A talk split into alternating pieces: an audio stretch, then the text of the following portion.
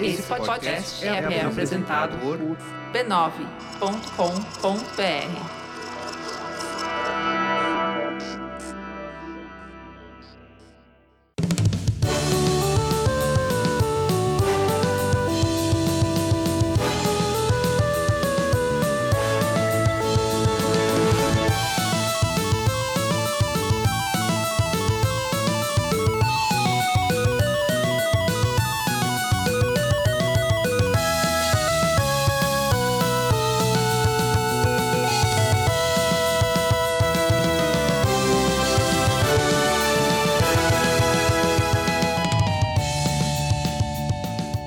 Ao vivo, Poco Pixel número 96, eu sou o Adriano Brandão, do meu lado tá o Danilo Silvestre, tudo bom? Tudo bom, beleza? Maravilha! Qual que é o tema de hoje, Danilo? O tema de hoje é jogo de tirinho. Finalmente, olha só a vergonha. A gente demorou 96 episódios pra falar sobre jogos de tiro em primeira pessoa. Não, tirinho em primeira pessoa. Tirinho! Jogo de tirinho em primeira pessoa. A gente tá compensando o nosso descaso com a nossa demonstração brasileira de carinho. Que é botar no diminutivo. Exato. Tudo que é no diminutivo fica mais bonitinho. Fica, né? Fica Parece que a gente legalzinho. gosta mais. Exato, fica fofinho. os jogos de tirinho, os FPS, são provavelmente. a gente não vai fazer amigos hoje, eu acho. Não, acho que Eu não. desconfio que não. Nenhum amiguinho. Os coleguinhas, por favor, não fiquem bravos. É só carinho. É carinho. Isso, é amor, é afeto. Os jogos de tiro em primeira pessoa são hoje os jogos que mais vendem, provavelmente. São os staple food do- da, da indústria de videogame. É verdade. Call of Duty, e Battlefield, e Overwatch, são jogos em primeira pessoa que carregam mais ou menos a indústria junto com os parkour. Mas nunca vai ter episódio do Poco Pixel de, sobre De parkour, parkour? porque são jogos muito modernos, né? É, não, d- espera daqui a uns 15 anos. Isso, daqui a 15 anos a gente faz um jogo- jogos de parkour. O episódio vai ser Mas- parkour. parkour. Parkourzinho. E joguinhos de parkourzinho. FPS é tão importante que a gente não falou nunca até, até hoje. Vamos falar hoje só, o episódio inteiro só sobre jogos de FPS. Boa. Excelente. Antes de falarmos sobre jogos de tirinho, a gente tem que falar sobre o que mesmo, Danilo? Sobre a super gonorreia. Super gonorreia? É, gonorreia é coisa do passado, agora tem a super gonorreia. Ficou outdated, né, a gonorreia. Pois é. Quem que liga pra gonorreia se o problema é a super gonorreia? Temos um monte de ouvintes e de assinantes, de mecenas, avisando que a super gonorreia tá tomando o mundo. Exato. Então a gente tem que falar sobre isso aqui. Inclusive, surgiu a vacina da super gonorreia já. Mas já? É, não deu nem graça, Não deu né? nem tempo de eu alertar o mundo, já, já, já, já tá curado já. Pensa que é sinal de sucesso. Você alertou o mundo tão bem que já fizeram a vacina. Olha só, in- digital influencer, é isso? Tipo isso. não, a gente não vai falar sobre a gonorreia nem sobre a super gonorreia. Não? Não, a gente vai falar sobre o mecenato esclarecido do Poco Pixel. Ah, tá. É muito mais legal que gonorreia. Qualquer coisa é mais legal que gonorreia. A maioria das coisas do mundo são melhores que gonorreia. Pois né? é. O que, que não é melhor que a gonorreia? A super gonorreia. Ela é pior que a gonorreia. Sífilis. Sífilis é pior que a gonorreia? Ponto de Sífilis. interrogação. Médicos que estiverem escutando pra gente, mandem suas opiniões. Sífilis ou gonorreia? É dele- dilema de trem, né? Você está num trem e você vai para sífilis é ou para gonorreia? Você não trem, você vai pegar uma doença venérea nesse trem. Olha, não é de todo improvável. que trem é esse? é? É um trem diferente. É outro tipo de trem, entendeu?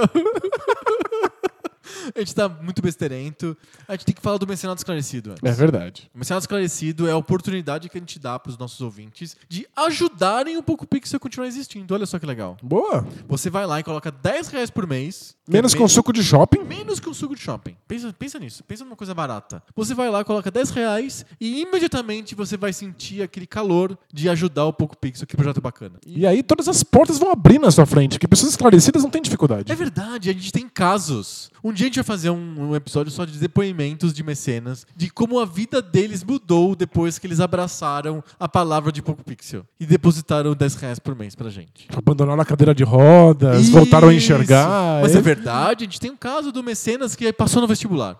e é, é óbvio que foi por causa Olha do só, do olha como a mecenato. vida dele mudou. Ele não era mecenas, ele era estudante de segundo grau lá, não sei como chama hoje em dia. Ensino Acho que- médio. Ensino médio, é isso. Então, Isso. Era um estudante do ensino médio e ele agora ele pagou 10 reais, colocou lá no PocoPixel, no apoia.se barra PocoPixel, e agora ele é um estudante universitário. Olha só. Mero acaso? Talvez. Não, de jeito nenhum. Mas. Quando você coloca os 10 reais lá no apoia-se, ponto barra PocoPixel, você sente o vento do esclarecimento chegando em você.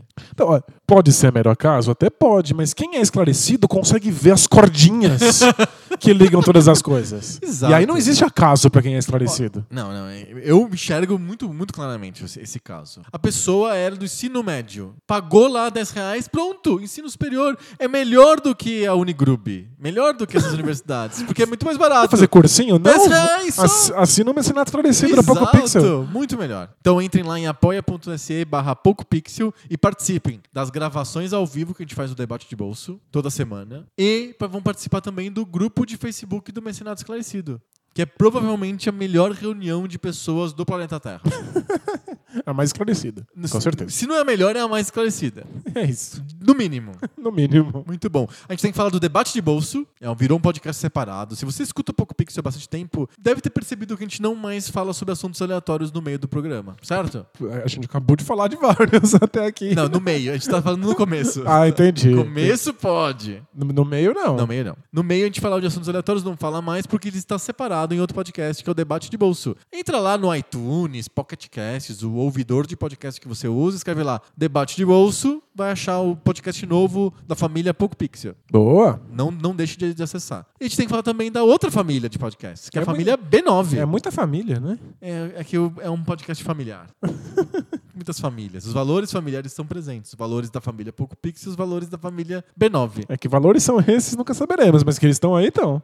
É, a gente conhece um valor, por exemplo, que é o valor do esclarecimento. Boa, é. Né? Tem, um- tem outro valor, que são 10 reais por mês. é, é um valor menor do que o valor do suco de shopping. Entrem lá em b9.com.br barra podcasts e descubram os podcasts da família B9. Tem sobre publicidade, sobre política, tem sobre filmes, tem sobre livros, tem podcast sobre tudo. Aproveitem. Aproveitem lá, di- eh, eh, divirtam-se à vontade em b9.com.br barra podcasts. Legal. Tema, Bora pro tema. dá tirinho? Vamos- Bora dar tirinho nos coleguinhas. Exato.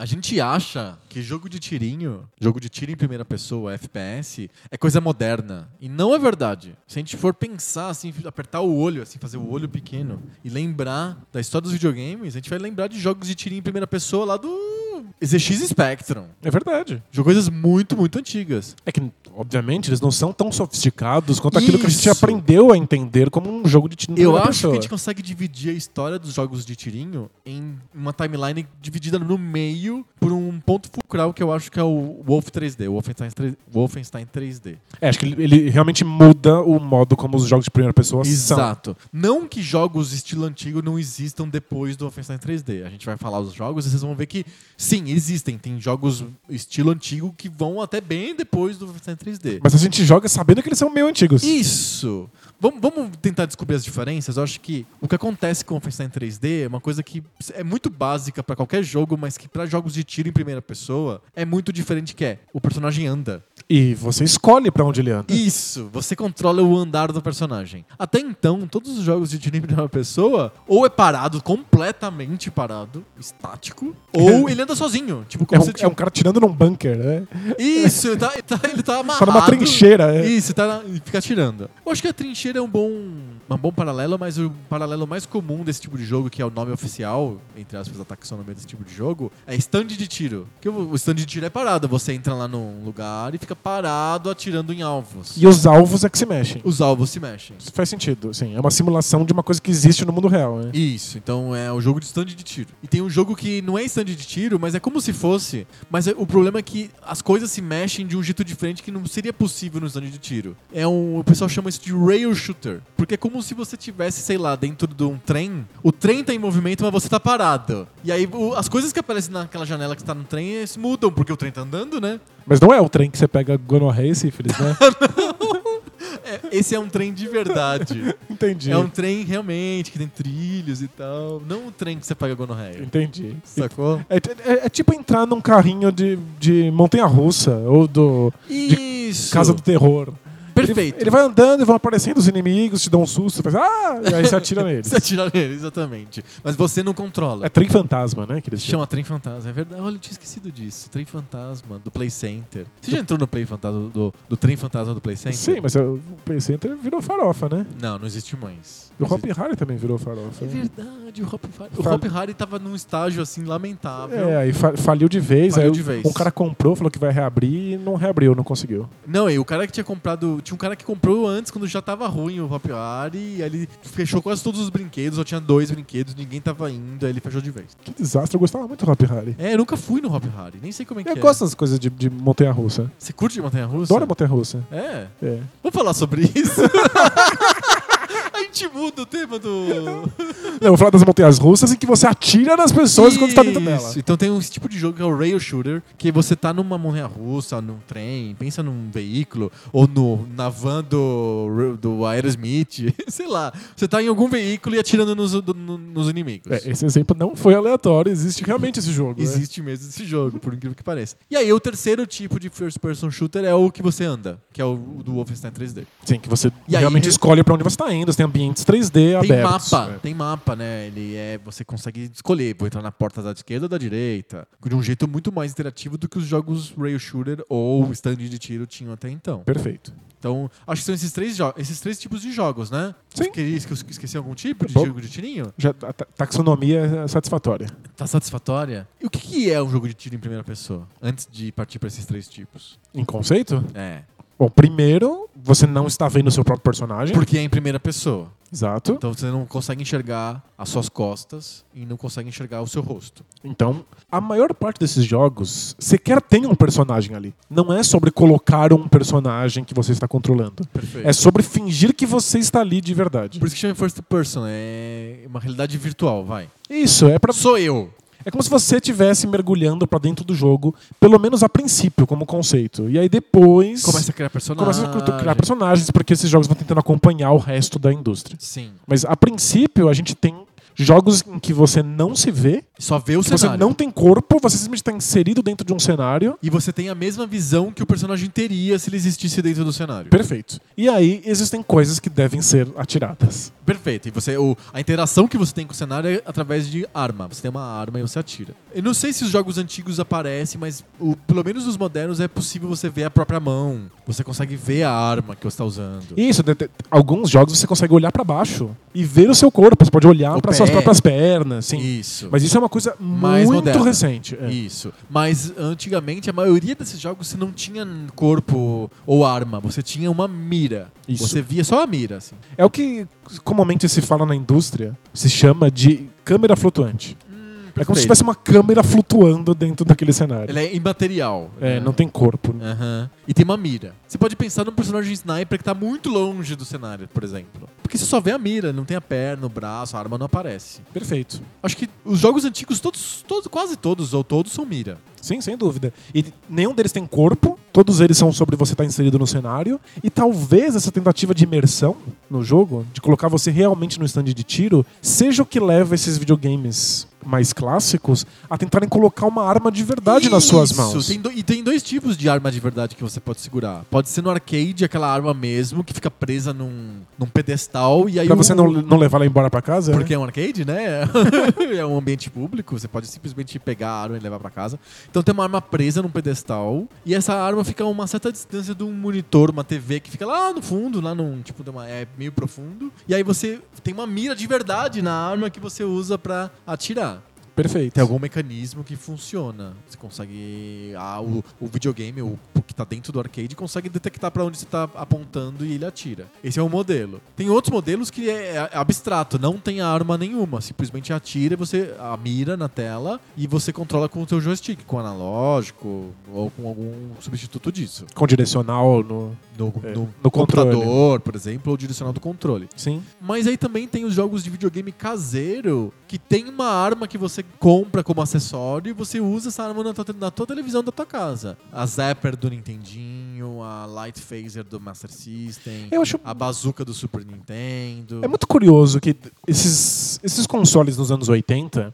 Eles queriam simular, em parte, a experiência do arcade. Sim. Só que o arcade tem um, um- um componente material que não, não pode ser reproduzido. Então ele tem analógicos específicos, botões específicos, cada máquina é feita de um formato diferente. Eu não posso levar isso pra experiência. Mas eu acho De que- casa. Eu não sei na época, mas eu olhando pro, pro arcevo do MAME, por exemplo, do emulador de arcade, tem arcades que foram preparados para terem a versão tanto de arma física no stand, quanto só a mira e você controla com o analógico. Porque aí eles já fazem o jogo, o mesmo jogo, e aí para diversos compradores, sei lá, pro dono do bar lá que quer colocar um arcade, aquele com a arma é muito caro. Aí ele compra um que é só joystick, por exemplo. Ah, entendi. É Porque, o mesmo jogo. pra ficar mais acessível. No modo mira e no modo, modo arma, pra ficar mais acessível, Então. Faz pra ter mais sentido. opções. Mas é, eu acho- o que eu acho curioso é que quando saiu o Nintendinho e o, e o Master System, não era uma opção não vir com uma arma. Não podia lançar o videogame que não tivesse esse acessório. É, é- essa experiência do arcade era sinônimo de videogame. E As hoje- pessoas queriam ter uma arma nas mãos Sim. pra ficar dando tiros virtuais. Hoje não tem mais armas, né?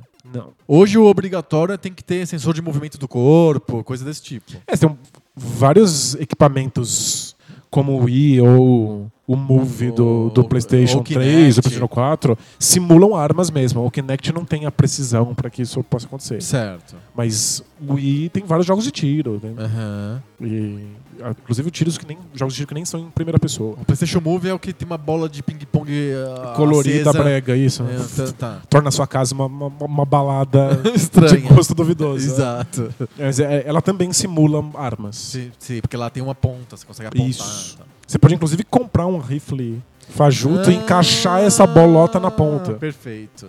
Incrível. Imagina a cena, um rifle que tem aquela bola. É isso.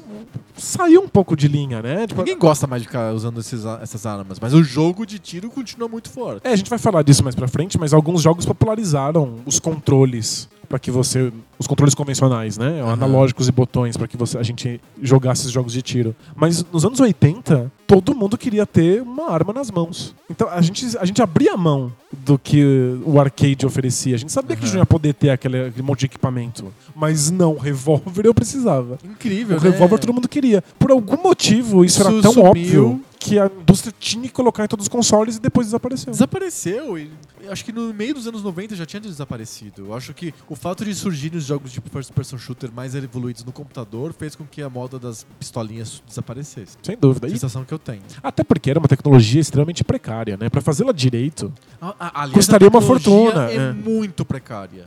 É, cê- tem vídeos que explicam como é que funcionam a, a Zapper, por exemplo, a pistolinha do Nintendinho. Tipo, do jogo como Duck Hunt. O, jogo- o Duck Hunt é um jogo de stand de tiro. Você tá parado e aparece os patos voando. E é um jogo que vem com console, não? É um jogo que vem com console. O, o Nintendo americano vem com um cartucho duplo do Mario Brothers e com o Duck Hunt.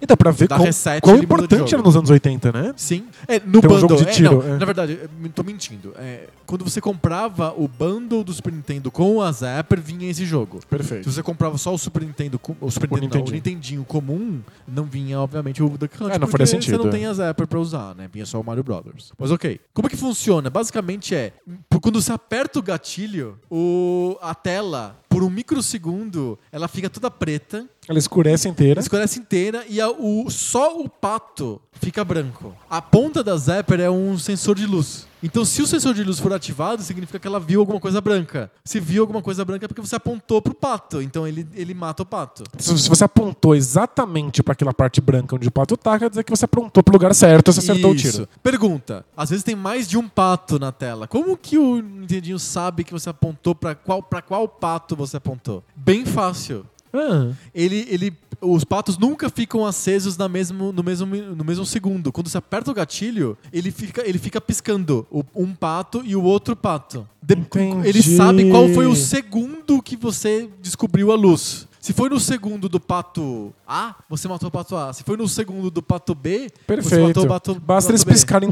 intercaladamente. Isso. Qual, qual você realmente captou a luz naquele segundo, Então ele vai saber que ele pato tem um é. jogo de ao mesmo tempo de luz, que é pra saber se você acertou alguma coisa, e pra saber qual coisa que você acertou e qual, em qual segundo Você acertou você aquela luz. apertou o- a- exatamente. Legal, mas como a internet nos mostra, se você ap- a- apontar a Zephyr pra luz da sua sala, Pra lâmpada. pra lâmpada, pra, pra, pra sua lanterna, você acerta todos os tiros. Exato, fica, é muito fácil de burlar. Então, é um sistema bem primitivo. É, os arcades tinham coisas muito mais sofisticadas Sim, e elas sim seriam impossíveis de levar pra dentro da, da casa do consumidor comum. sim. Então acho que eventualmente a tecnologia não era boa o bastante Eu, sabe o que eu pra quão, acho? quão- pro- pra quão sofisticados os jogos foram se né? Eu, tornando. eu desconfio que os jogos de arcade que tinham armas presas não usavam tecnologia de luz. Eh, Usavam simplesmente a arma como um direcional e o gatilho como um botão. Aí Ele, ele sabia que você estava mexendo a arma assim, porque ela estava presa, né? Então você, você só consegue mexer num eixo. E o eixo, o ângulo que você está apontando, ele já sabe co- onde que está na mira na É tela. bem possível. É que uma depois coisa mais começaram- fácil. É, depois começaram a surgir armas que só estão presas por uma cordinha. Que Ele já- nem é do House of the Dead, por exemplo. Isso, ou do Virtua Cop. Tá aí ele usa tecnologia de luz. Mas o rail shooter que eu lembro primeiro de arcade é o Operation Wolf, que é um rail shooter de, da Taito, que teve versão em computador 8-bit, MSX e ZX Spectrum, Commodore. É um jogo bem famoso. É um jogo que você ficava num trem, digamos assim, e entrando numa base inimiga e aparecendo os inimigos, e você tinha que matar os inimigos rapidinho. E você tinha uma segunda arma. Além de você poder dar tiro, você também tinha bazuca ou granadas. E você arremessava e mat- tinha um golpe de área, digamos assim. Tinha uma explosão numa área maior que o tiro. E era um jogo que tinha na versão de arcade de, de metralhadora, que você te segurava na metralhadora mesmo. Só que eu tenho certeza, não era de luz, de mira. Era simplesmente Pelo ângulo. pelo né? ângulo que você apontava o negócio que tava preso no, no console. É perfeito. Eles, Funciona. eles davam jeitinhos, né? No computador caseiro, ele aparecia uma mira e você controlava uma mira. Com- Um jogo de mira, Com o direcional. com o direcional. É, f- funcionava. Mas por algum motivo, pelo menos na época, existia uma graça muito grande em estar com, Com arma na com a arma na mão. Sim. É porque o jo- esse jogo é muito mais sofisticado que o Duck Hunt. Porque não são três patos na tela, são 25 inimigos te dando tiro, entendeu? E, você tem- e- e é um jogo de velocidade porque você. Porque ele te- o pato não te dá tiro. Você perde o Duck Hunt porque ele voou e fugiu. Não porque ele te matou. É, o Duck Hunt tá muito mais próximo de um stand de tiro mesmo, em que você vai pra treinar suas habilidades. Exato. O Operation Wolf É um os- jogo de verdade, Um é. jogo de verdade, porque Tem os desafio. inimigos te atiram e, e você tem uma energia. Se eles atirarem muito em você, e, e o tiro é muito subjetivo, como que você sabe que ele acertou em você? Então, se o inimigo atirou, ele acertou em você. Você tem que evitar que o inimigo atire. Você tem que matar ele antes disso. né? Isso, é um jogo de velocidade. Se você espera muito pra matar ele, a tua barra de energia vai diminuindo, porque ele tá te, ele tá te acertando. Então é um jogo de, de rapidez, na verdade. É um stand de tiro mais cruel do que o stand de tiro.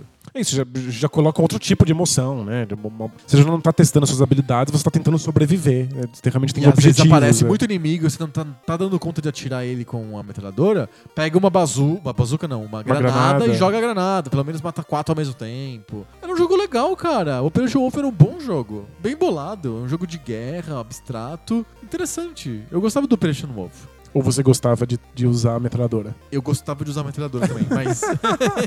mas eu acho que eu gostava do jogo. Eu jogava muito ele no, no MSX. Tinha uma versão preta e verde dele no MSX. Entendi. Aí você tinha que usar com o direcional. E eu jogava o direcional, uma mirazinha, apertava espaço e ele dava tiro. Pum, eu achava feliz, um jogo feliz. Eu gostava. É, então eu não. Eu, eu não, Você não curtia? eu não, eu não conseguia jogar. Eu- era jogável, era perfeito. Eu tinha as possibilidades de fazê-lo, eu só. Eu só não conseguia, porque na minha cabeça eu ficava pensando, eu devia estar com um revólver. Eu queria. um A mira não é legal. Não, eu queria ter a Zapper, eu queria ter a Zillion do, do Mas Master posso System. né? dizer, era, o jogo era infinitamente melhor do que qualquer jogo de, de, de Zapper ou de Light Phaser. Imagino. É que não era sobre o jogo, né? Era sobre ter uma pistola e apontar lá pra TV Você e ver a queria ser mancha acontecendo. Você queria ser enganado pela indústria, é isso que você queria. Sim. Não é? Me Mas engana não- direitinho. As, as- as crianças ficavam realmente fascinadas com aquilo. E eu acho que os pais ficavam muito desesperados, E era um- né? a- a arma, né? Era Meu uma Deus. arma. É, é só ver as armas, as armas são muito caras ab- Caricatas? De fan- Caricatas, caras de fantasia, assim, porque é, é roxa, é laranja. E o Super Nintendo aboliu o- o- a pistola. Não tinha mais uma pistolinha. E trocaram por uma bazuca de ombro. Sim, Parecia ainda mais um brinquedo do que uma pistolinha comum. exato. Acho que é pra manter os jogos de tiro vivos, mas pra tentar tirar o máximo E a possível a Nintendo- semelhança com uma arma real. Exato. A Nintendo não quis nenhum jogo de tiro que te envolvesse pessoas ou morte, como o Operation Wolf, que está tá numa guerra e matando pessoas, matando soldados. O jogo mais próximo disso do Nintendinho era o Hogan's Alley, que não era pessoas de verdade, eram cartazes de bandidos. Era realmente um stand de tiro. Era um stand de tiro mesmo. Você tava tirando em papel, Papel. deixava buracos no papel. é. Isso, exatamente. Então aparecia bandidos, pessoas que você tinha que atirar, mas não eram de verdade, eram só bonecos. Mas eu, eu me lembro de um jogo do Nintendinho que tinha morte, tinha tiro em primeira pessoa, mas não era com a pistola. Aí a Nintendo acho que deixou passar porque não tinha a pistola envolvida. Que era o jogo do Punisher, do personagem da Marvel, Do Justiceiro, né? do Justiceiro. E era um jogo de mira, você controlava a mira e atirava em milhões de. E era um jogo difícil. Não funcionava com, com, com, com a pistola? Por quê? Não, não era com a pistola. Era um jogo. n- Não tinha suporte à pistola. Era um jogo de mira. Que absurdo. Igual o Operation Wolf. Você tinha que controlar a mira com o joystickinho lá, com o, o, o D-pad e atirar nos milhões de inimigos. Era um jogo bem difícil. É que faz sentido. Usar a pistola faz Ah, você ter que mas- abrir mão de muita coisa. Sabe o que eu acho o que eu jogo tô não gro- pode ser muito Você acha complexo. que- Eu acho que eu tô groselhando. Ah, é? Se eu não me engano, eu vou, eu vou- quem sabe faz ao vivo, né? A gente tá fazendo muita coisa ao vivo nos últimos episódios, né? Eu acho que o jogo do Punisher, ele não é em primeira pessoa, ele é em terceira pessoa. Que aparece as costas do Punisher. Pra você saber que. Quem, que Exato, que é o aparece, olha personagem. só. Ó, é, aparece o Punisher de costas, você controla a mira, mas você vê o Punisher, então esquece. E é por isso que não tem a pistola. É por isso que não tem a pistola. E, e- é- Inclusive, você quando acaba a tua munição, você pode dar socos. Pensa no Entendi. jogo. É um rail shooter, é um- exatamente um rail shooter, igual o Operation Só que Wolf, você vê o Um Só personagem. que você vê o personagem. É, porque não ver o personagem seria desperdiçar a licença. Eu acho que é isso. Você pagou pra ter licença do Justiceiro, você não vai ver o O Justiceiro? Punisher é, ex- obviamente, é um rip-off do Operation Wolf, é o mesmo princípio, tudo igual, com tiro e bazuca e, e Granada. granada, mas como é um personagem famoso, eles não podiam tirar o personagem da tela, né? Então eles simplesmente botaram ele de costas olha lá, ali. Então, ele é s- s- first e-mail shooter, vai. Tem, tem, tem bastante disso, né? Esses jogos que poderiam ser em primeira pessoa, mas escolhem dar uma pequena afastada do personagem. por exemplo. É, hoje em dia é muito comum, tipo, nos jogos de tiro modernos. Tem Hum. vários que funcionam dessa maneira. Por- em em co- todos os aspectos o jogo poderia estar em primeira pessoa. É, por É né? exemplo, alguma aqueles... Hum. escolha de design. O, o Gears of War não podia ser assim? Per- Perfeito. E mesmo o Overwatch permite que você Jogue em possa jogar em terceira. terceira pessoa se você quiser. Acho que pouca gente faz isso, né? Sei, é, existe uma um ganho em termos de perspectiva. Você, Você con- você enxerga melhor o cenário. Você tem uma, uma visão lateral mais ampla Aham. porque a tua câmera tá bo- bo- Afastada um de pouco você. afastada. Então tende a ser um- uma escolha mais tática. Aham. Assim, você pode E o, o próprio. o- ficar mais atento ao seu, ao, ao seu, aos seus redores. e não é isso, mas o GTA, tá- o GTA V também você pode trocar de primeira pessoa pra terceira pessoa, né? É, mas é- foi ao contrário, né? Tipo, era um jogo É, em é um terceira jogo em pessoa terceira que pessoa. agora te deixa jogar em primeira. Sim. É, então eu acho que essa, essa opção pelo 2,5 aí, pelo- pelo 1,5. Um, um e meio, Um e meio, é. é, não Tem é- jogos 2,5D, né? Que são famosos. E A gente é- acabou de inventar o- O- os jogos em uma pessoa e meia. é, não, não é bem em primeira pessoa, porque você vê os seus ombros, mas poderia ser. Mas eu não, eu não sei exatamente qual é o ganho que um game designer teria em, em fazer esse afastamento, mas é uma opção bastante comum. Entendi.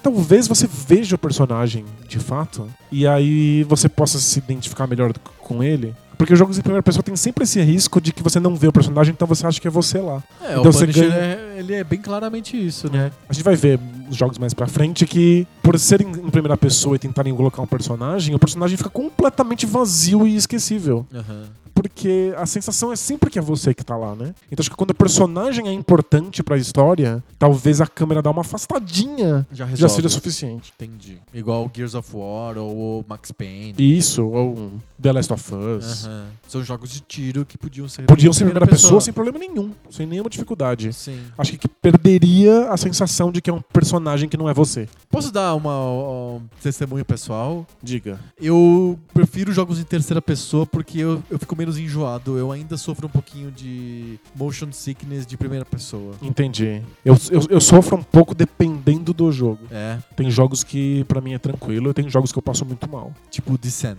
Descent é tipo teste de labirintite, né? Porque ele é uma nave. Só que a gente, é um jogo mais. Um, o jogo, o jogo já não é mais. é, ele não é mais rail shooter. Ele é 3D mesmo e tal. Ele, eu acho que ele é falso 3D, né? O Descent. Não tenho certeza. Mas enfim, é, ele- e aí ele, ele é uma nave que voa muito rápido e faz piruetas e aí você fica muito enjoado. Ele, ele é um jogo em primeira pessoa, só que você não tá preso num corpo no chão, então você pode realmente rodar o eixo pra onde você bem Sim. entender. Aquilo ali me deixava completamente embrulhado. Mas um Call of Duty da vida não, não deixa. Não. Mas, por exemplo, Eu, me- eu fico um pouco desconfortável. no, no, no Battlefront do Star Wars, é, Nas fases em que eu tô simplesmente tentando matar inimigos, eu jogo tranquilamente. Nas fases que eu tenho que encontrar alguma coisa e eu fico olhando pra cima e pra baixo, procurando Aí algo, começa a aí eu enjoar. começo a passar mal. Então acho que tem, tem a ver com o eixo, o que, que você tá fazendo durante esse jogo. Esses jogos antigos, rail shooter, não me dão em jogo em absolutamente nenhuma maneira. Porque ele é, ele é um cinema, ele fica só passando. Ele é estático, é, você não tá se mexendo. Exato. Mais algum rail shooter de- digno de nota? Tem os de arcade, tem os Lethal Enforcers, o Virtua Cop, o jogo do Aerosmith. São- são muito parecidos todos eles, né? O Lethal Enforcers e o Virtua Cop, inclusive, é o mesmo tema. Você é um policial e você tem que atirar nos bandidos pra questão com refém, você não pode atirar no refém. E são jogos eh, curtos de arcade, né? E aí você vai andando pelos, pelos cenários, algu- inclusive as, Não, é cenário por vez, assim, né? É, o Virtual Cop é um cenário 3D e Aham. a, a câmera vai sempre progredindo por, por, por esses cenários e vai entrando nos prédios. O Lethal Enforcers da Konami não é câmera 3, não é 3D, mas ele é com pessoas filmadas. O que é perfeitamente é, possível n- nesses jogos desse tipo. Porque você tá vendo um filme. É um filme mesmo. O, que- o jogo só tem que mostrar se o cara entra na Lembrei animação de, um. morte ou na Lembrei animação do de tiro. pior fi- jogo filme de todos os tempos. Mad Dog McCree. Que é do Sega CD? É do- era de arcade, eu acho que ele foi pro Sega CD depois. Que é no Velho Oeste. E você, da- você também usa uma pistola e atira nos personagens vivos que estão na tua frente, as pessoinhas lá. E são atores, os piores atores de todos os tempos. Que ficam interagindo com você e mandando ir pra um lugar, mandando pra E outro. conversando com você, te dando É, dicas. E né? aí, aí os inimigos morrem, fazem aquela cena de morrer assim, ah, morri! Que tiro que você me deu agora, eu vou morrer! Não, morri! Sabe, cara? É- é- É muito teatro, malhação horrível, assim, sabe? E é um jogo, é um rail shooter com personagens filmados. Se se você pensar, o Sega CD é muito famoso por esses jogos de QTE. Aham. né, que é Quick Time Event, você simplesmente dá um comando na tela, e se você conseguiu esse comando, o jogo faz, uma, faz uma animaçãozinha pra frente. Se você erra o comando, ele faz uma animaçãozinha que te prejudica de algum jeito. Sim. Então é um filme que vai mudando conforme o que- se você aperta ou não. Sim. Dragon's Lair. Então, Dragon's Lair, por exemplo. É tão diferente assim do, do- dos Mad Dog jogos. McCree? Não. do- Não, mas do- do- dos jogos de tiro do, do Nintendinho? Porque você vai lá, passa um pato, É e você- verdade, é igual. se você aponta a arma pro lugar certo, o pato morre. Se você não aponta, o, passo- o pato passa. E aí o cachorro tira sarro de você. É. então, no fundo, é, apertou na hora certa, um vídeo acontece de um jeito. Apertou na hora errada, um vídeo acontece de outro.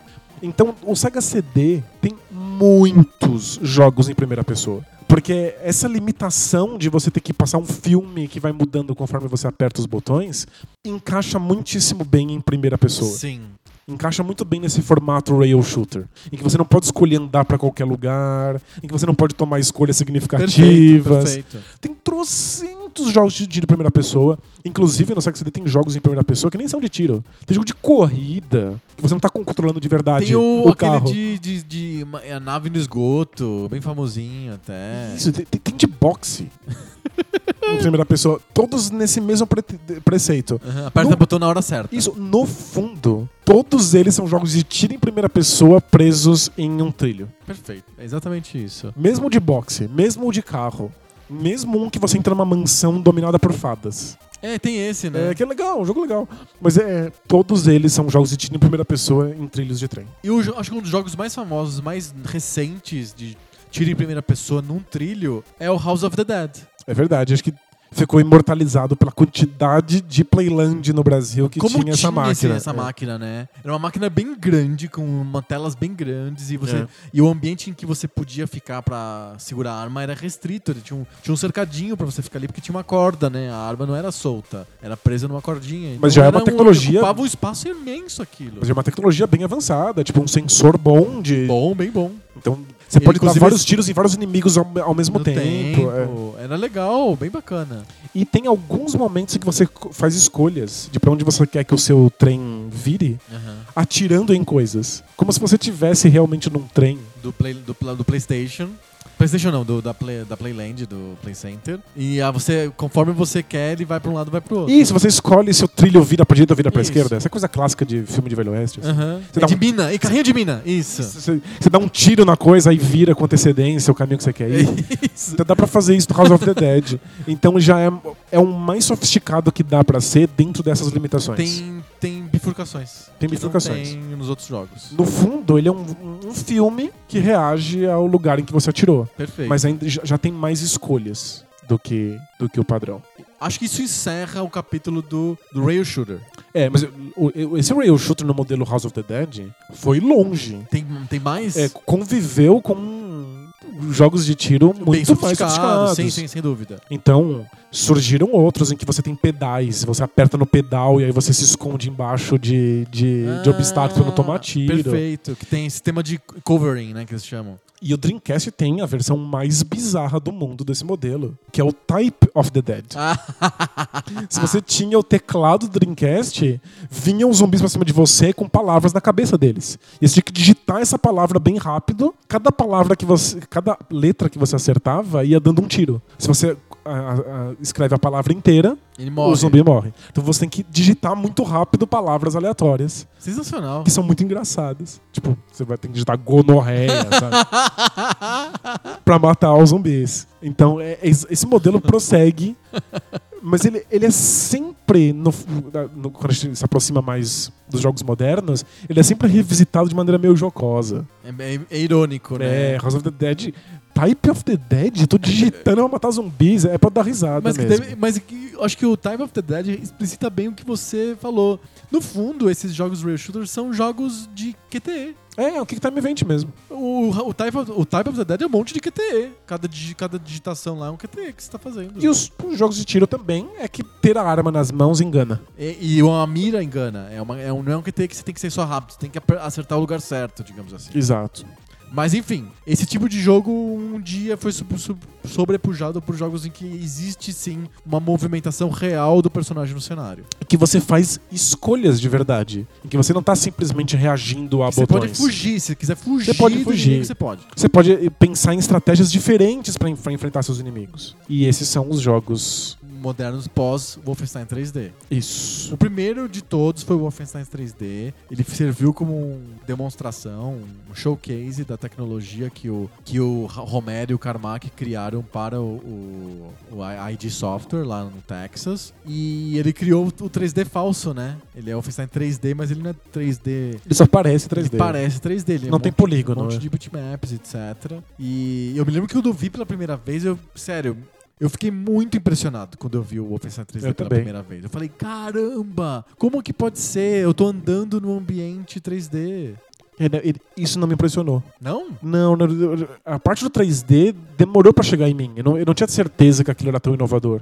Não, não, eu, eu, que- eu tava andando num ambiente, eu- como se fosse eu mesmo, era uma realidade virtual. É isso que me, me impressionou. Eu fiquei muito chocado de dar tiro no maluco e ele fazer "Ah!" e cair pra trás tomando bala com sangue. Ah, que você achou, você ficou impressionado porque o jogo era violento. É, o tema me deixou muito chocado. Acho que eu era muito pequeno quando, quando eu joguei. E eram nazistas levando tiros e voando sangue. Aquilo era realmente chocante. Tipo, pra quem tinha crescido com Nintendo. o Nintendinho, ver nazistas tomando bala era uma coisa muito absurda. Sim, sem dúvida. Mas tanto do ponto de vista do tema quanto do ponto de vista técnico de ter criado ambientes 3D, o Wolfenstein é muito revolucionário. É impressionante, é impressionante. E é um jogo divertido e, assim, claro, hoje é mais difícil de jogar um Wolfenstein 3D. Meio complicado. né? Você pode emular é, no, no emulador de DOS, ou mesmo tem é, emuladores, porque eu acho que a ID deixou o código aberto do Wolfenstein 3D e do, do Doom. Acho que de vários Doom. E aí o- os caras pegam esse código e portam. Então tem porte desses jogos pra Raspberry Pi, pra geladeira, micro-ondas, tem porte pra tudo. E aí você pode jogar o jogo de novo. Não é divertido. É que ele tem um problema,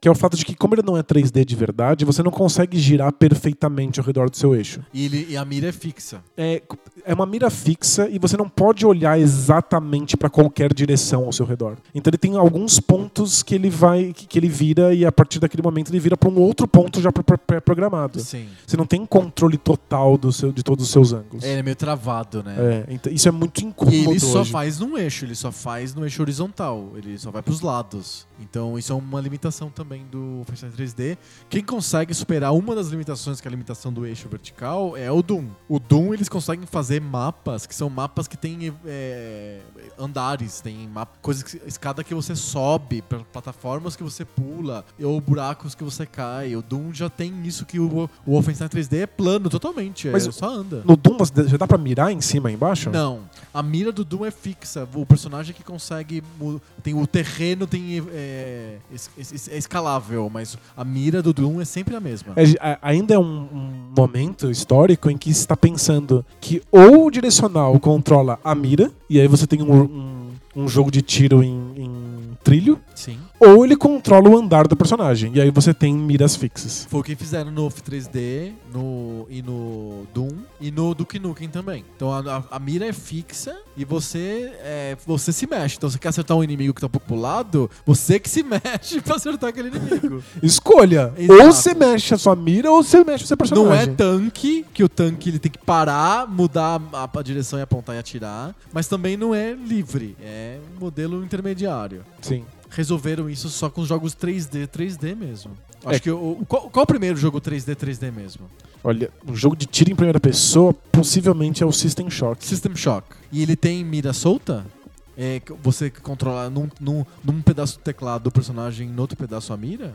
Eu Ah, acredito que sim. Eu Acho que em- já, é já em 94. Uau! Porque Doom é, e o, Wo- o Wolfenstein 3D de 92, o Doom é de 93. Ele- o, o System Shock é dado como. É um jogo que eu não, eu não- eu acabei não experimentando na época, mas é um Uhum. jogo que é dado como revolucionário em vários aspectos diferentes, porque ele tenta misturar um jogo em ti- de tiro em primeira pessoa com elementos de RPG.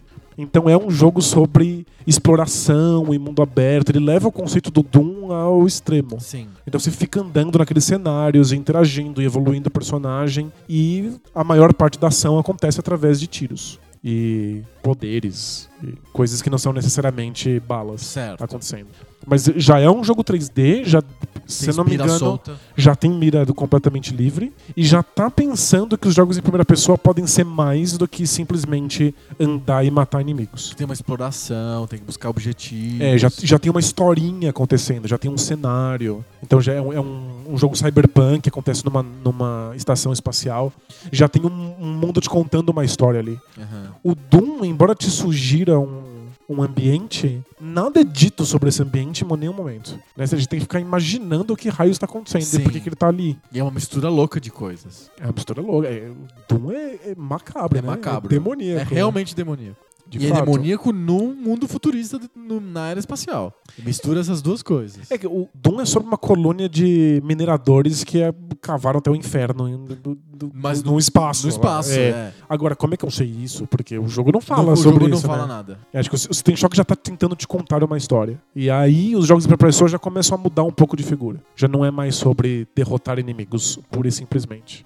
E aí, depois disso, tem o Quake. O Quake é o primeiro da ID Software que é totalmente 3D, porque o Doom ele é fake 3D e os clones do Doom, Heretic, o Descent, tu- todos esses caras aí são também fake 3D. Em- eu, eu levei uma- eu levei um pito uma vez do ouvinte que eu chamei isso de Mode 7. Que é o nome da Nintendo. pra essa tecnologia da só que Nintendo, a- é. além de ser um nome diferente, também a tecnologia é diferente. Entendi. Mas enfim, o Raster Graphics, sei lá, o nome que você quiser dar pra esse tipo de. Mas é um falso 3D. É um falso 3D com bitmaps. O Quake não, ele é 3D poligonal. Eu me lembro que até exigia placa 3D do computador que fosse jogar aquele jogo. Você tinha que ter lá Voodoo, sabe? Tipo, alguma coisa, GeForce, alguma placa lá 3D específica pra rodar aquilo. É, mas ó, o Quake começa a inaugurar a ideia de jogar online.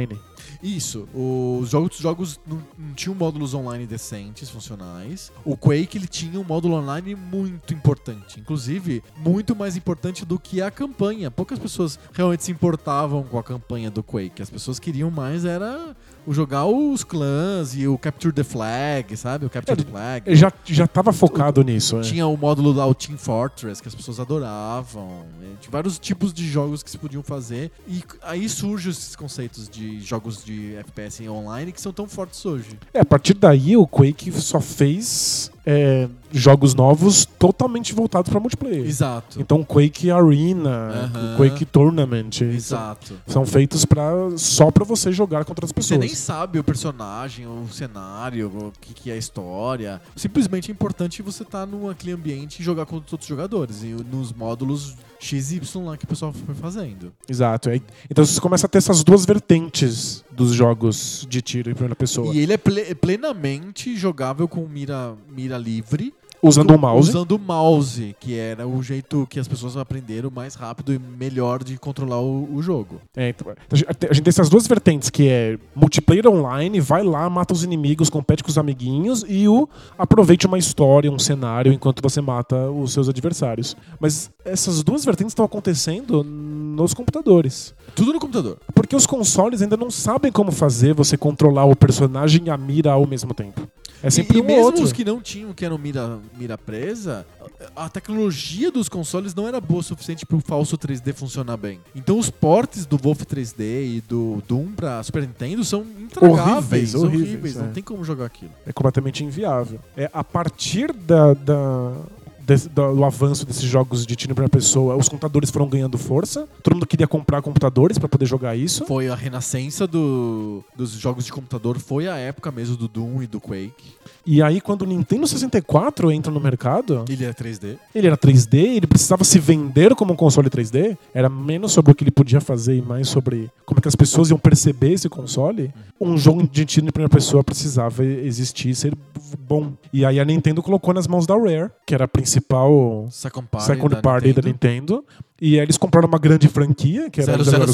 007. GoldenEye tava estourando, era o começo do, do, do Percy Do Bros. Pierce Brosnan. Tava todo mundo louquinho pelo GoldenEye. E aí eles fizeram um jogo em primeira pessoa pra funcionar sem o mouse, em que você controlasse Não, não, é só com tanto um o movimento, analógico, é. um analógico, e você controlar ao mesmo tempo o movimento e a mira. Então eles, fiz, eles não fazem a menor ideia de como fazer isso funcionar. Aliás, a história do, Gold- do, do GoldenEye do 64 é muito engraçada, porque o time não tinha nenhuma experiência com jogos de tiro e pouquíssima experiência com jogos de videogame. Eles eram muito, muito iniciantes, muito novatos. Eles não sabiam que jogos de tiro em primeira pessoa não existiam nos consoles ou não funcionariam lá. Sim. Então eles foram testando na marra e vendo o que dava certo e o que não dava certo, e eles acabaram criando as soluções que viraram meio padrão da indústria. Quais são elas? É, o, o modo como você atira e troca as armas usando os botões, mas principalmente você tá controlando seu personagem com o analógico, e aí usando um botão, o analógico passa a controlar a mira. Perfeito. Então já começou a sentir ali que era possível fazer esses dois movimentos usando um analógico só, desde que um, um botão pudesse mudar esse analógico. E aí começou a sonhar com o segundo analógico. que aconteceu só no DS2? Ou, já- ou- ou o, o, o, do- o DualShock do PlayStation, Do Então, PlayStation 1 já tinha, dois certo. analógicos já. certo. Mas ninguém tinha pensado nisso pra um jogo de tiro. Parecia tão estranho que você acostumasse o seu cérebro pra que dois analógicos acontecessem ao mesmo tempo. né? Tipo, você tem que mexer duas coisas simultâneas, o que é estranho mesmo, Aham. né? É, a gente não percebe muito bem quando a gente tá jogando. É que o gatilho li- liberta o- a outra mão pra controlar mais um analógico. Perfeito, você fica com a mão Precisa livre. do botão, é. Mas a, a gente não presta tanta atenção nisso. Mas você não precisa mexer completamente nenhum dos dois analógicos, porque um ajuda o outro. Essa é uma, uma medida muito fina, muito difícil de executar. Mas quando você tá olhando, você tá olhando para a esquerda, o personagem automaticamente começa a andar para a esquerda. Sim. E se você tá andando pra esquerda, o personagem automaticamente começa a mirar um pouco pra esquerda. Então esses dois analógicos se ajudam pra que você não tenha que fazer coisas completamente distintas o tempo inteiro com Aham. cada um deles. E é isso que o GoldenEye fazia tão bem. Ele permitia que esse andar e mirar Já resolveste um pouco sozinho. é a- meio que sozinho ele já vai te encaminhando pra o que tá acontecendo. E o jogo é bom. O GoldenEye, É. hoje em dia ele é intragável. Você não consegue jogar. É muito difícil jogar. Mas ele fez tantas coisas certas que dá pra jogar ele hoje com, como exercício museológico e Aham. ter muito prazer na brincadeira. Certo. Porque ele propõe missões, então ele propõe isso uma história. Ele mostra que é divertido que um jogo em primeira pessoa não seja só sobre correr e matar monstros. Ele tem um multiplayer com tela dividida. Então são quatro pessoas jogando ao mesmo tempo, cada um, cada um no seu cantinho da- da, da televisão Aham. e com vários modos de jogos diferentes. Então tem um modo que você toma um tiro só você morre, tem um modo com minas, tem um modo sem minas, vários cenários. Foi isso que fez com que as pessoas começassem a realmente desejar modos diferentes de jogar online. Uhum. Porque mesmo o Quake era uma experiência muito, muito padronizada. Todas as partidas que você jogava Eram de meio Quake iguais. Online são meio parecidas. Sim, sim. E as partidas do GoldenEye eram muito distintas. E num console, o que parecia muito impossível. E ver o sistema de mira e ver como ele, como ele evoluiu até hoje, tá tudo ali engatinhando no GoldenEye. Então é, é interessante jogar, mas tá quebrado. é, tipo, é muito inviável. Legal. E. O que vem depois? Depois disso, acho que o protagonismo volta pros computadores com o Half-Life. Ah, perfeito. Quando a Valve começa a querer ser hum, artística Hum. nos jogos de tiro, Hum, é, é uma coloca vontade uma de história, uma narrativa. É, um- é uma longa jornada, é uma Uhum. narrativa. E enquanto no GoldenEye a história do filme está sendo recriada através de pequenas cutscenes, no Half-Life as, as cutscenes estão acontecendo enquanto você está jogando. Sim. Então é isso, é, é você existir no meio de uma cena. Então, logo no começo do primeiro Half-Life, você vê lá um personagem gritando e pedindo por ajuda e sendo atacado por uma criatura. Mas enquanto você joga. Então faz parte do jogador, das escolhas do jogador, se ele vai correr pro vidro pra tentar ajudar, se ele atira contra o vidro, se ele vai pra um lado, se ele vai pro outro. Spoiler, tanto faz. nada tem consequência, nada faz diferença. Uhum. Mas o fato de você estar livre para faz- tentar fazer coisas enquanto a cena acontece faz com que as, a- as cutscenes sejam orgânicas. Assim, Uhum. você, você não sente que está vendo um filme depois jogando. Você joga o tempo inteiro. E é uma tentativa de, de, de se fazer um mundo realmente é, imerso, que, que, que realmente Aham, que te carregue inteiro para dentro. Entendi. Então é, tem, segundo os próprios relatos da Valve, uma tentativa de se fazer uma coisa inovadora e bastante Imersiva. é, eu, tava te- te- eu- eu quase falei arrogante, mas não. É, É, audaciosa. audaciosa, é. Eles t- acho que estão fazendo uma coisa realmente fora da curva. Uhum. E, repito, causa zero consequência. Não é nada, em nada Não, não diferente. afeta o jogo. Não afeta em nada o jogo. Pelo contrário, tem uma, causa uns efeitos bizarros do tipo, alguma cena importante tá acontecendo. Você não vê. E você não tá vendo, você tá olhando pro outro lado. E porque você tá ocupado com uma textura esquisita na parede e você Aham. perdeu a cena. Mas a, a sensação de liberdade é muito interessante, muito difícil de explicar. E alguns jogos têm muito medo de dar essa liberdade pro jogador, justamente porque você pode estragar cutscenes. Exato. Mas os jogos que topam fazer isso realmente ganham pontos numa coisa intangível, muito difícil de, de colocar em palavras. Então o Half-Life criou uma quantidade enorme de fãs da sensação que ele criava. Não tanto do jogo. O jogo é meio bobo. Uhum.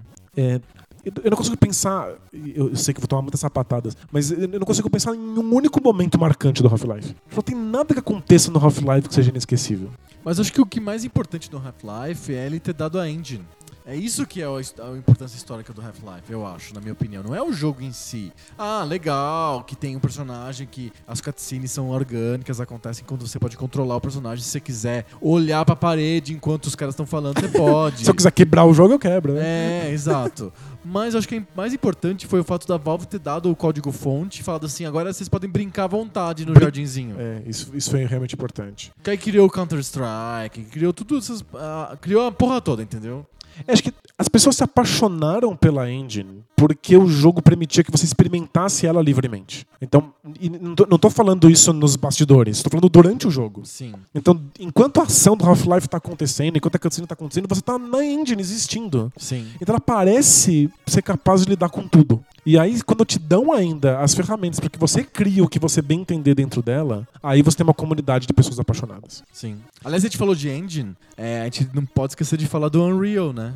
É verdade. Que é um jogo de first person shooter bem importante de 98 e que criou não só a Unreal Engine, que é usada para jogos 3D até hoje, first person, third person, tanto faz. Um bilhão desses jogos tipo Batman, ou esses jogos Arkham, Arkham City, Arkham Knight, etc. Tudo feito na Unreal Engine. Mas como criou também o módulo Tournament, né? O Unreal Tournament, que que era, tipo, muito importante nas lan houses da vida, online. Nossa, era bem próximo do Quake em popularidade. É verdade. Era um- um multiplayer muito famoso. Sim. Enquanto o Half-Life não é um multiplayer, é um Não, single não. player É um jogo de total de, campanha. de história. Mas o mod ficou famoso. O Counter-Strike ficou muito famoso. Porque Unreal, ela é a resposta ao que o Half-Life tinha feito. Sim. De criar uma engine que pudesse lidar com qualquer coisa sem precisar de cutscenes. Uhum. Então, o, um- o motivo do Unreal ter feito tão, tanto sucesso é que você pode fazer o que você bem entender com ela. Tipo, ela é feita para jogos de tiro, mas é um jogo de tiro no formato Half-Life. Sim. Em que qualquer coisa pode estar acontecendo na tela ao mesmo tempo. Em que os personagens estão falando. Não tem que ter um cara que faça a animação específica daquela cutscene e depois encaixe no jogo. No jogo de tiro, É é. tudo jogo mesmo. Então a- o Half-Life abriu essa porta e aí a Unreal Engine entrou por ela e dominou o mercado. Muito. Em termos de engine, ela é absolutamente dominante. Dá pra fazer qualquer coisa. Tem, tem jogo de tudo quanto é tipo, de esporte, o que você quiser, feito no Unreal Engine. Eu acho que é dos jogos indies, esses jogos 3D, a maioria são feitos no Unreal Engine. Acho que é a mais acessível, mais fácil de programar, enfim. Ela é bem, bem, bem comum mesmo. Acho que hoje ela nem é mais uma engine pensada pra jogos de tiro. Não, não, é uma engine universal. É, mas ela nasce como. É porque hoje qualquer jogo é 3D. Um jogo de basquete é 3D. Um jogo de Lego é 3D. Você tem razão. Antes, os era jogos de só tiro. jogo né? de tiro. É. Faz todo sentido. Mas ela nasce da universalidade do, do Unreal e do Uhum. Half-Life. De como esses jogos tentam dar conta de tudo em tempo real enquanto você joga. E são esses modelos de jogos em que tudo tá acontecendo na tela ao mesmo tempo enquanto você tá lá dando seus tirinhos. São esses os modelos dos jogos de tiro atuais. Então, tipo, nem Call of Duty e Battle- Battlefield são sobre andar pra frente e matar monstros como era Doom e Wolfenstein. Não, é sobre. Tem histórias acontecendo e personagens acontecendo. Objetivos mil e toda hora muda objetivos, tem que correr atrás. Você tá tirando e cai no buraco, e aí alguém estende a mão pra você, e vem É. aquela mãozona assim na primeira pessoa e te agarra. Tem cena de tortura, você é Tortura, torturado. exato. Acho que é no prim- começo de um dos Battlefields aí da vida, aí, ou do Call of Duty, que você é torturado. É, acho que o que o Ra- o Half-Life faz é nu- Criar essa, essa história É, toda em volta de um jogo ela de tiro. nubla a linha. Não, não, não é mais agora ou é um jogo de tiro, ou é um jogo de exploração, ou é um jogo de história. É tudo. No Half-Life tudo acontece o tempo inteiro, porque a engine permite que isso exista. E né? é importante porque você coloca na cabeça das pessoas que pode ser um jogo de aventura e exploração em primeira pessoa. Porque jogo de aventura e exploração tem um monte, mas era sempre em terceira pessoa. Eu quero ver o personagem, eu quero ver a Lara Croft. É. Aí tem um jogo que é em primeira pessoa e você fica explorando ambientes, isso é diferente. É, Os jo- jogos em- de exploração em primeira pessoa, eles só eram em primeira pessoa porque eles estavam naquele mesmo modelo do Sega CD. De que você só tem, pode Filme, escolher assistir um es- filme. esquerda ou direita, Aham. tipo Myst. Exato, que é uma coleção de puzzles. Exato. A- se você tem uma exploração de verdade em ambientes 3D abertos, a escolha sempre era pra terceira pessoa, Uhum. né? E Pra você poder pular melhor nas plataformas, saber o que- onde você tá botando o pé, sabe? É íngreme ou não é íngreme? Onde que eu tô? Tô na beira do abismo ou não? Assim, sabe? perfeito, é. E aí o, o- o- demora pro, pro ter- 3D em primeira pessoa ficar maduro o suficiente pra você não se sentir totalmente perdido explorando um espaço livre, que não precisa de- da ajuda de você mesmo ali, sabe? Sim, é- nessa linha, System Shock, Half-Life e Unreal, vão tipo 10 anos até o 3D em primeira pessoa Ficar realmente super começar a entrar. né? maduro. E aí agora se- o pessoal joga Skyrim, que no fundo é um jogo de exploração, de Sim. ficar andando pelo mapa e que nem tem tiro. no- você pode até destruir suas magias e suas flechas. Mas em geral você tá lá dando espadada e soquinho nas pessoas. E o jogo se passa inteiro em primeira pessoa. Sim. Tem gente que joga em terceira porque existe essa opção, mas o jogo é pensado para ser jogado em primeira pessoa. Então os jogos de primeira pessoa evoluíram para se tornar muito mais do que jogos de tiro, né? Sim, e, os, e, o- e esse esporte, né? Virou um esporte. Volta e meia eu ligo a televisão, tá lá passando os caras jogando o jogo de tiro. Jogando Counter-Strike. É, bem comum, inclusive. Volta e meia eu boto no esporte interativo ou no- na ESPN e tem lá o comentarista falando: não, ele fez uma tática muito boa, porque o time azul estava encurralado e não sei o quê. Virou um esporte. É impressionante. Porque como esporte, ele tapa um buraco que é a dificuldade do mundo real. Uhum. Muita gente gosta da emoção de competir de- de- em, em simulações de Tipo, paintball, guerra, é. paintball. Tem agora... Soft Gun, eu acho que é o teu nome lá. Isso, é, que, não, que não é mais de tinta. que É. tem uns sensores e as armas são, simulam as armas da vida real. Sim. Muita É gente bem gosta parecido, disso. Tudo muito simulado, muito perfeitamente. É, é, inclusive, Dá Hum. problema. é, linhas perigosas são É. cruzadas nessa brincadeira. Sim. Mas eu entendo a emoção e a graça da coisa. Só é muito difícil de executar no mundo real. Não, e é jogo bem de nerd, né? Porque é assim, do tipo, é, tem tática é real, de guerra, e você tem que estudar, e tem um setup gigante. É é que eu acho o- a, a parte do estudar, muita, muita resolve gente muito mais queria. rápido. É, mas os caras que jogam Counter-Strike profissional estudam pra caramba também e treinam loucamente. Sim. Eu só acho que o, o problema é que usar essas armas reais exige espaços enormes, exige uma arma muito cara, equipamento de ponta. Ah, ok, a gente sabe que é brincadeira de gente rica. É muito, é, é uma coisa de elite mesmo. Acho que os videogames eles tapam esse, é, essa, esse buraco. Eles democratizam Sim. essa vontade de se praticar esse esporte. Aham. No fundo, Coun- Counter-Strike não virou um esporte de um jogo de videogame. Ela é a simulação de videogame de um esporte que existe na vida real, Aham, perfeito. que são as simulações de guerra. Que, mas é que ele é muito mais comum do que a própria simulação mesmo, do que o, o soft gun lá. É s- muito mais acessível. A- A gente pode falar a mesma coisa sobre jogos de corrida. Uhum, verdade. Todo mundo quer correr com carros de que é verdade. outro esporte bem elitizado. É muito elitizado, então as pessoas jogam em Need for Speed e pronto. Então eu acho que os jogos de tiro competitivos, o Overwatch e o Counter-Strike, eles dão conta dessa vontade Uhum. de, de estar simulando confrontos de guerra que não dá pra fazer na vida real. Sim. Qual que, eu acho, qual que é o legado que você vê nos jogos first person shooter? Nos FPS? O 3D eu acho que é um legado mais óbvio. Sem dúvida. esses caras não tinha 3D em videogame. Porque ele, ele, ele traz a necessidade do 3D. Se tiv- se o jogo de plataforma, ou de aventura, ou de esporte, não tem a necessidade óbvia do 3D. Você fala assim. Ah, seria legal se o Mario fosse em 3D, mas precisa, não precisa. Pode ser ele 2D, pintado à mão ali, bonitinho, com tecnologia incrível, mas não precisa ser 3D. Com um jogo de tiro, não. É, Tem que se ser ele 3D, é né? pintado à mão e é bitmap, não funciona. Tem que ser 3D de verdade. Ele estimula, né? Inclusive o hardware. Pensa Ele quanto força o esses hardware pra jogos frente, forçam né? o hardware pra frente. É verdade. O 64, que não queria ter jogos de tiro, era Nintendo, queria ter jogos de plataforma com Mario. Teve que botar jo- jogos de tiro ali porque é- é o que justificava o uso do 3D. Exato, exato. O 3D forçou, os jogos de tiro forçou o 3D a, a- a ir parar nos consoles. Exatamente. Outra coisa que eu acho que os jogos de tiro trouxeram de legado é o online. Porque o, on- é o- o jogo de tiro, ele precisa de ter um... amb- o- ele, ele- nele cabe. É um ambiente grande o suficiente que cabem outras pessoas pra conviverem dentro do mesma arena com você. pra você atirar nelas, as pessoas. Um jogo de plataforma... Não, não precisa disso.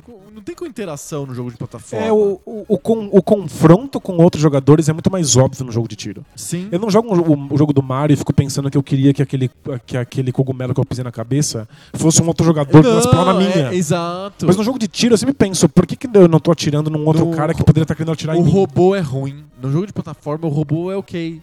Inteligência artificial na plataforma tá bom. O Bowser é ok, assim, artificial. Agora, em jogo de tiro, em jogo de esporte, a inteligência artificial te dói muito. Ela é, É verdade. ruim, ela É, não é boa bastante. não dá desafio. E são esses dois gêneros que fazem os- os- o online frutificar. Como o esporte. Um dia a gente vai a- a- fazer esse tema. Como o esporte não é universal o suficiente, eu acho. Ainda tem pessoas que tem, não gostam de esporte, não, não acham legal. Tanto ou o esporte mesmo, quanto o videogame de esporte. O tiro acaba sendo o que fez mais o online frutificar. Muito mais do que jogar FIFA com pessoas online, as pessoas queriam jogar o Counter-Strike. É o, o- o Unreal Tournament, é o Quake. É isso que as pessoas queriam no online. É verdade. Não o FIFA. É que o, o próprio conceito de coloque jogadores contra outros jogadores se associou com, com o tiro o em primeira tiro, pessoa. impressionante. É talvez por causa da cultura, talvez por causa do, do- o cinema nos anos 80. Sei lá, né? É, alguma coisa fez Alguma com coisa que- aconteceu. Sim, A ideia, a simples ideia de entrar em conflito com outros jogadores passa por armas e- exige e, balas, é. online e fe- eu acho E que online, o- o- é. esse é um, um legado gigante e é, hoje ele é um, um bastião da indústria. E aí, por último, como um legado mais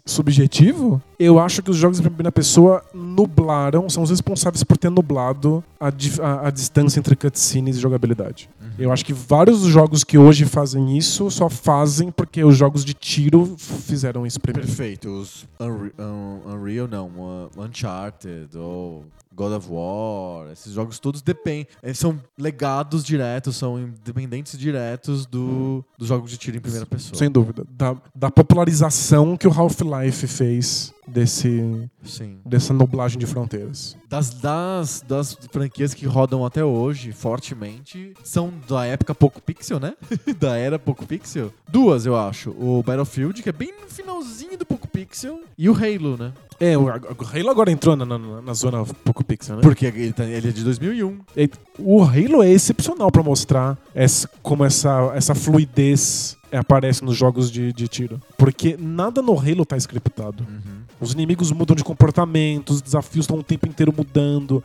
Você tem a- a- o jogo de tiro como uma grande caixa de areia pra você ficar criando as suas próprias estratégias, suas próprias abordagens para os desafios. Sim. E isso foi, foi virar jogo de mundo aberto, em que você pode pensar em várias estratégias diferentes pra vencer Sim. cada coisa. É, são, são os jogos de tiro. O Halo é muito um jogo muito aberto nesse sentido. Impressionante, né? Se a gente pensar bem, desde o começo que os jogos de tiro são carregam a indústria pra frente, né? Desde a época das arminhas, de Zapper, tinha que criar uma tecnologia pra aquilo acontecer. Tem que vir no console, porque as É. pessoas querem demais. Até é. o Quake que fazia as pessoas comprarem placas de vídeo novas que tinham ar condicionado embutido pra aquilo não tostar, sabe? Tipo, O, o 64, Impressionante. as pessoas compraram, compravam 64 porque tinha um gatilho no controle. E essa, Exato. essa ideia já era maravilhosa. como que é, realmente é é um gênero muito importante E Call of Se não Duty for o- vende os consoles de nova geração. total, com certeza. Halo vem de Xbox. É verdade. Halo é o que faz que as pessoas tro- escolherem o Xbox em vez de escolher o PlayStation. É o Halo, basicamente, é o Halo. Não é- eu não acho que seja o Gears of War, embora seja um jogo bem popular que as pessoas compram Não, mas bastante. o Halo tem outro nível. O Halo tem outro nível. É. Total outro nível. E nem tanto em qualidade. Eu go- o Gears of War é um jogo bem legal.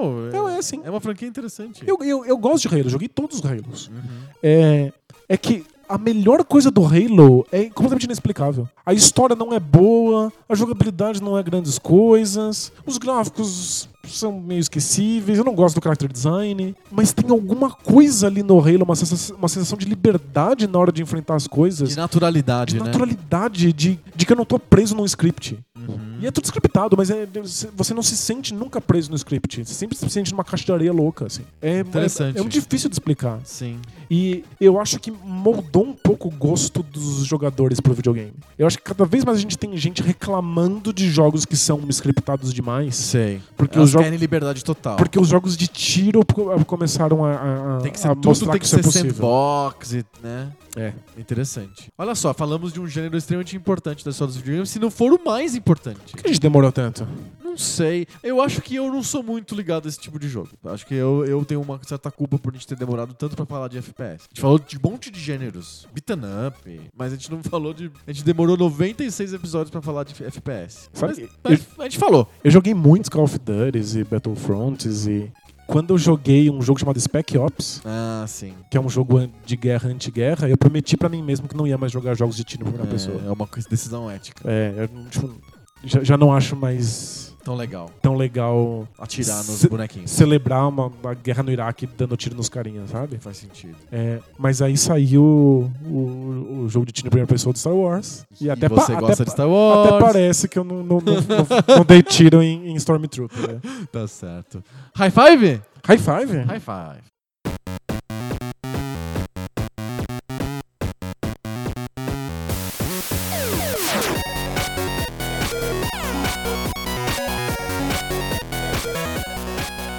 High five! High five. High five é aquela sessão do podcast em que aparecem milhões de temas na nossa frente, a gente tem que atirar, tirar esses temas da frente Matar eles como patos? matar eles com listas. A gente, tem que- a gente vai atirar listas nos, nos nossos temas e a gente vai duelar com listas. Eu tenho minha lista, você tem a sua lista, e a gente escolhe um tema e a gente compara as listas. Esse é o High Five. Boa. Qual que é a lista de hoje? A gente vai listar os jogos de super-heróis menos piores.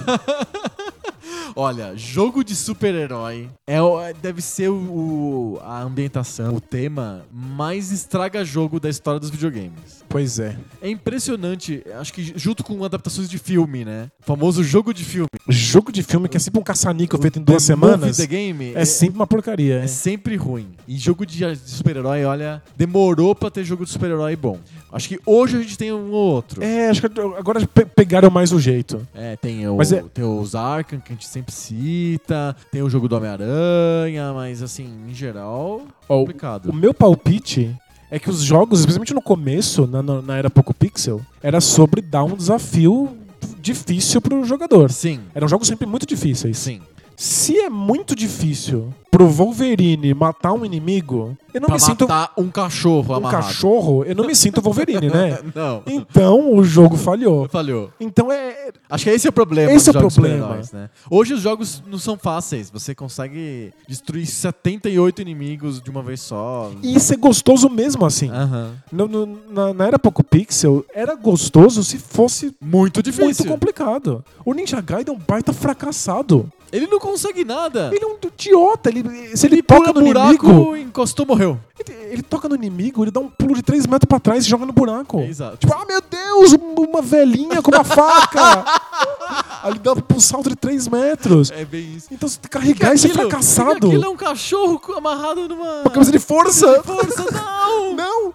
Aí c- você tem que arrastar esse fracassado até o final. E esse é o desafio. Agora, se em vez de ser o Ninja Gaiden, fosse o Super-Homem, Você não acredita que um naquilo. cachorro de camisa de força batendo no Super-Homem, superou o cara num buraco e morreu? Eu sempre falo do jogo do Super-Homem do Super Nintendo, que é um beaten up do Super-Homem que ele é espancado por mendigos na rua. Não tem- é inaceitável. A gente tem o Wolverine, que toda vez que usa as garras de adamante, toma dano Ele no morre porque Nintendinho. ele bateu muito Ele bateu, deu tanto soco que ele, ele morreu. de, de exaustão. Não faz nenhum sentido. Então é muito difícil fazer jogo de super-herói. Muito Sim. mesmo. Ah, não, a gente fez um. É, é- é tão difícil fazer jogo de super-herói que a gente fez uma lista de melhores, mas a gente não consegue chamar esses jogos de melhores. A gente teve que chamar de menos piores, Não, porque é, muito inaceitável. É menos piores e eu vou ter uma desculpa de frente pra cada um. Porque porque é tudo dá vergonha. tem que é dar- Hall of Shame, né? Tem que dar desculpa pra botar esses jogos na lista. Vamos lá. É, é- essa semana sou eu que começo a listar, porque a semana passada foi você. Vamos lá, qual é o seu número 5? Meu número 5. Aliás, já vou adiantando.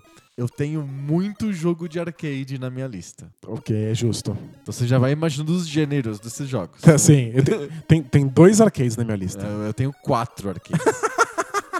Dos cinco, quatro são arcades. Já Vamos vai lá. vendo o drama. Vamos lá. Quando a gente põe muito jogo de arcade, é porque alguma coisa não Deu dá- não errado. tá- deu errado. O meu s- quinto jogo é o jogo dos X-Men de arcade da Konami. O beaten up dos X-Men. Que ele é um jogo aceitável.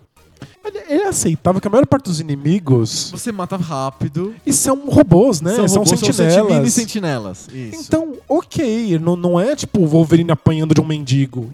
Ele tá apanhando de um sentinela. Ele tá- Exato, de um robô que explode, que é difícil de destruir. E ele usa a garra o tempo inteiro, olha só.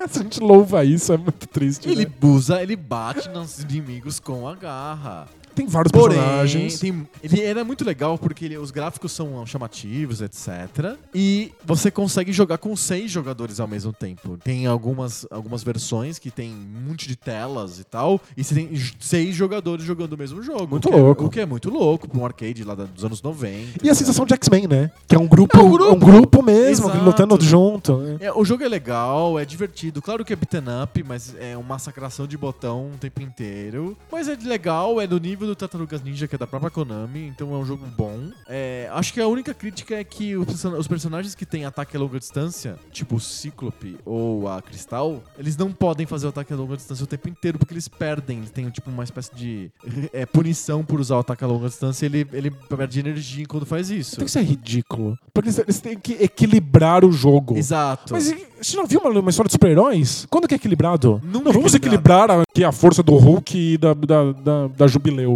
É, não, não, não, não equilibra. E, além disso, o- o- você não vê o Cíclope nos quadrinhos dando soco, moquetada na cara dos inimigos, na cara do Sentinela com a mão, assim. Ele é. ele- Qual que é o poder do Cíclope? É os raios óticos. Ele tem que soltar a porra do raio.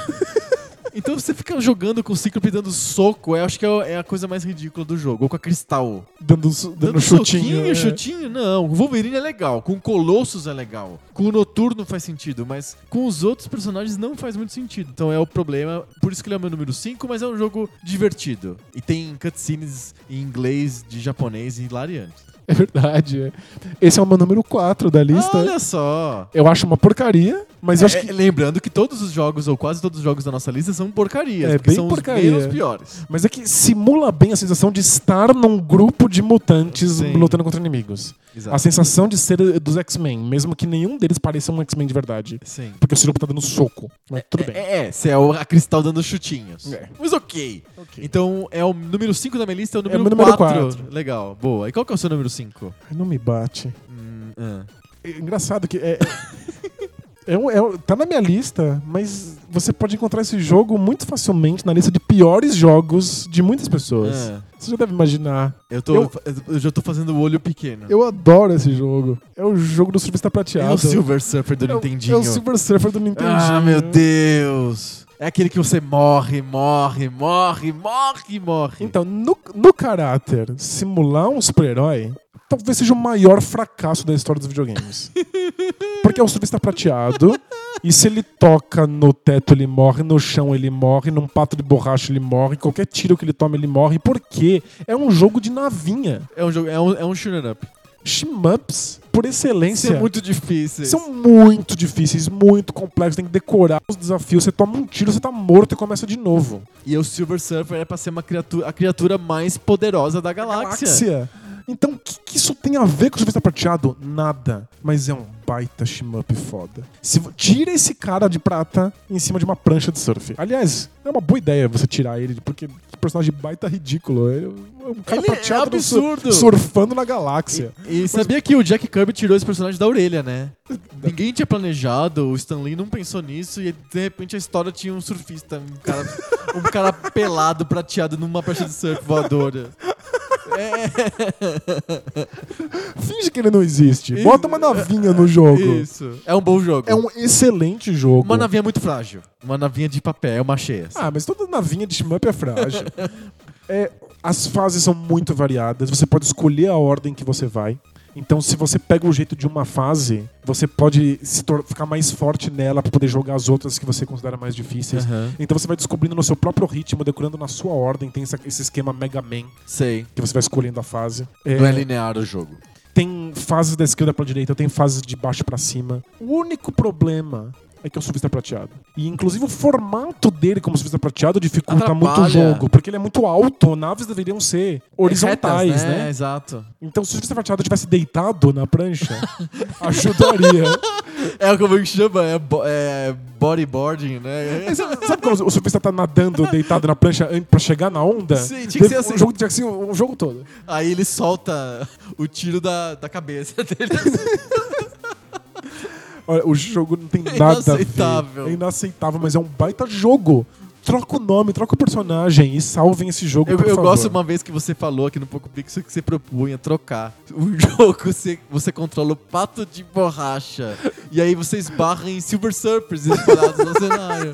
Eu propus isso? Você propôs Eu lembro isso. disso, É, eu- mu- é maravilhosa a ideia. Porque é justamente isso, você se sente um pato de borracha, não um Silver Surfer. Podia ser o pato de borracha numa prancha, e aí no final você enfrenta um Silver Surfer como chefe final do jogo. Exato, é o, é o super objetivo e tal. Mas eu, eu, confe- eu concordo com você, não é um jogo ruim. Ele é só um jogo ridículo. Não, é um jogo, é um jogo maravilhoso. É disparado o melhor shmup do Nintendinho.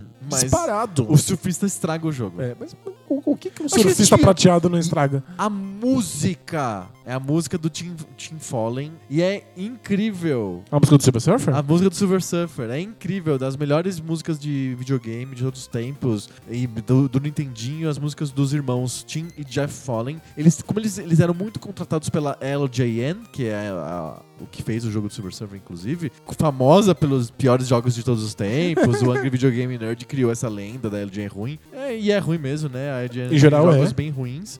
Mas eles contratavam esses dois irmãos ingleses, o, o Tim e o Jeff Fallen, e eles são muito bons. Então tem outro jogo que espero que não esteja na lista de ninguém aqui, que é o Wolverine, é da, da LJN, que tem música do Jeff Fallen, é muito boa também. O jogo é muito ruim. O jogo é muito ruim. Não, Silver Surfer estaria fácil no topo da, da minha lista. É que eu não posso aceitar como um jogo de super-herói. É. Então tá no, tá no, no número 5. Número 5, legal. Meu número 4 é outro arcade, é outro beaten up, mas é um jogo mais um pouco menos conhecido. Eu tô falando do Spider-Man da Sega, É um arcade da Sega de beaten up que tem o Spider-Man gigantesco na tela. Ele é enorme. Ele é É imenso. pra pessoas com deficiência visual, é, é feito para míopes.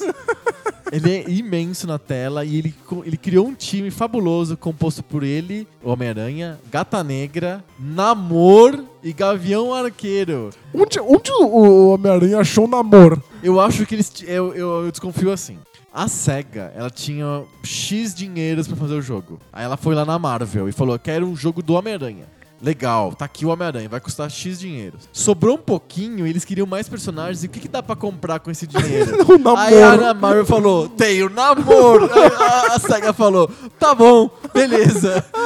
Melhor o namoro do que não ter nenhum outro companheiro pro, pro Homem-Aranha. Tá um Absurdo. Eu não, É o namo- E o não faz Gavião nenhum Arqueiro é um sentido. time de fracassados.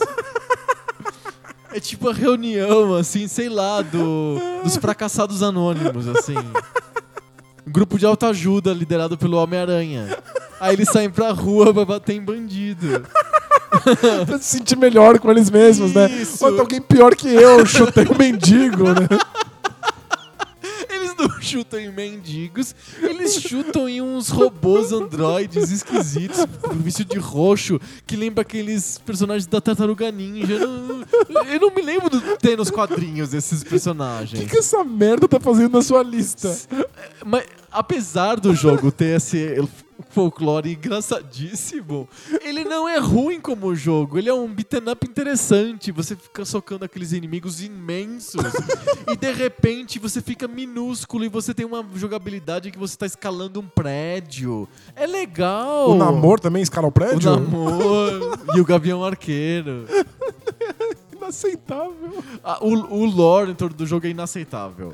Mas é legal, é o Homem-Aranha, ele é enorme e a jogabilidade é gostosa. Eu, eu gosto do jogo, eu acho um jogo bem interessante, icônico. É um beat'em up da SEGA em arcade, não é uma coisa comum. Não, não.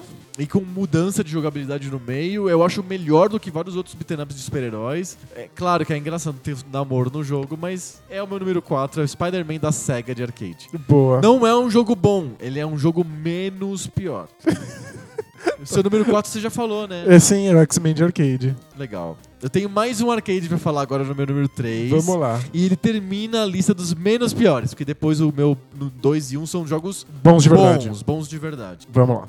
O meu número 3 é outro arcade, é outro beat'em up, mas eu já falei de um beat'em up da Konami, já falei de um beat'em up da SEGA, agora eu vou pro beat'em up da Capcom. Eu tô falando de The Punisher, que é uma espécie de Final Fight vestido de The Punisher. Com uma jogabilidade que varia mais do que Final Fight, que Final Fight, convenhamos. É um jogo mega ruim, assim, você só aperta botão, assim. Se você botar um gato pra segurar o teu controle, ele termina Final Fight. Um gorila treinado, né? É, um gorila treinado ou um Com fichas o chimpanzé, bastante, é. Exato. Ele vai lá, aperta assim, o controle ele termina o Final Fight. O The Punisher é um, quase isso, um pouco melhorado porque ele tem arma de fogo, etc.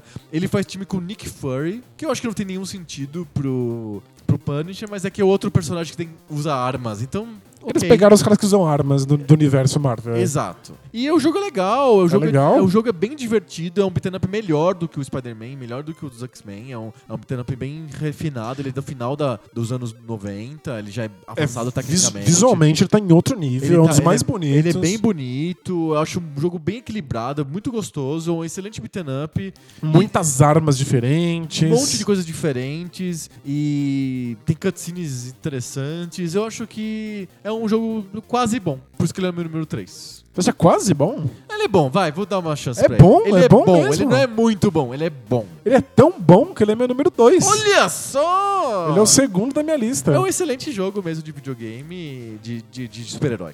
É, eu acho que talvez ele se, ele, ele, ele se beneficie do fato de que o Justiceiro não é O realmente top, top um- notch, né? É, Ele, não, é um super super-herói, assim. Ele não é o super-homem, então ele pode apanhar de um mendigo se precisar. É verdade.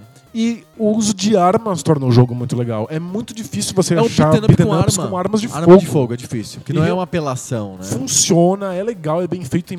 Ele cria um modelo de mira, a gente falou de FPS na primeira É? parte do episódio, ele cria um modelo de mira que é interessante pra um, pra um jogo que de movimentação lateral. lateral, esquerda pra direita, né? E, É. tipo, eu acho realmente legal o jogo. Eu fiquei pensando, será que ele é super-herói o bastante? Ah, mas é o- é o Punisher, né? Porque ele cabe no seg- na, segunda colo- na- na- na segunda colocação só porque É um bom beat'em up.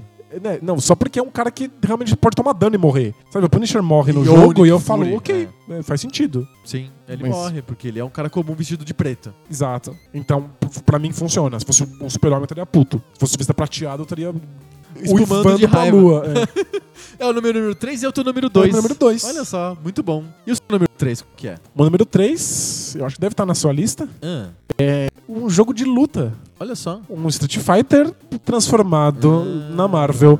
É Marvel Super Heroes. Marvel Super Heroes? É Marvel Super Heroes é meu favorito dessa, dessa coleçãozinha. Ah, Olha só, não está na minha lista Marvel Super Heroes. Não tá? Não, não tá. Você gosta do- do- de outras versões da- Outras versões. tá do mesmo bolo, né? É, já tô dando spoiler.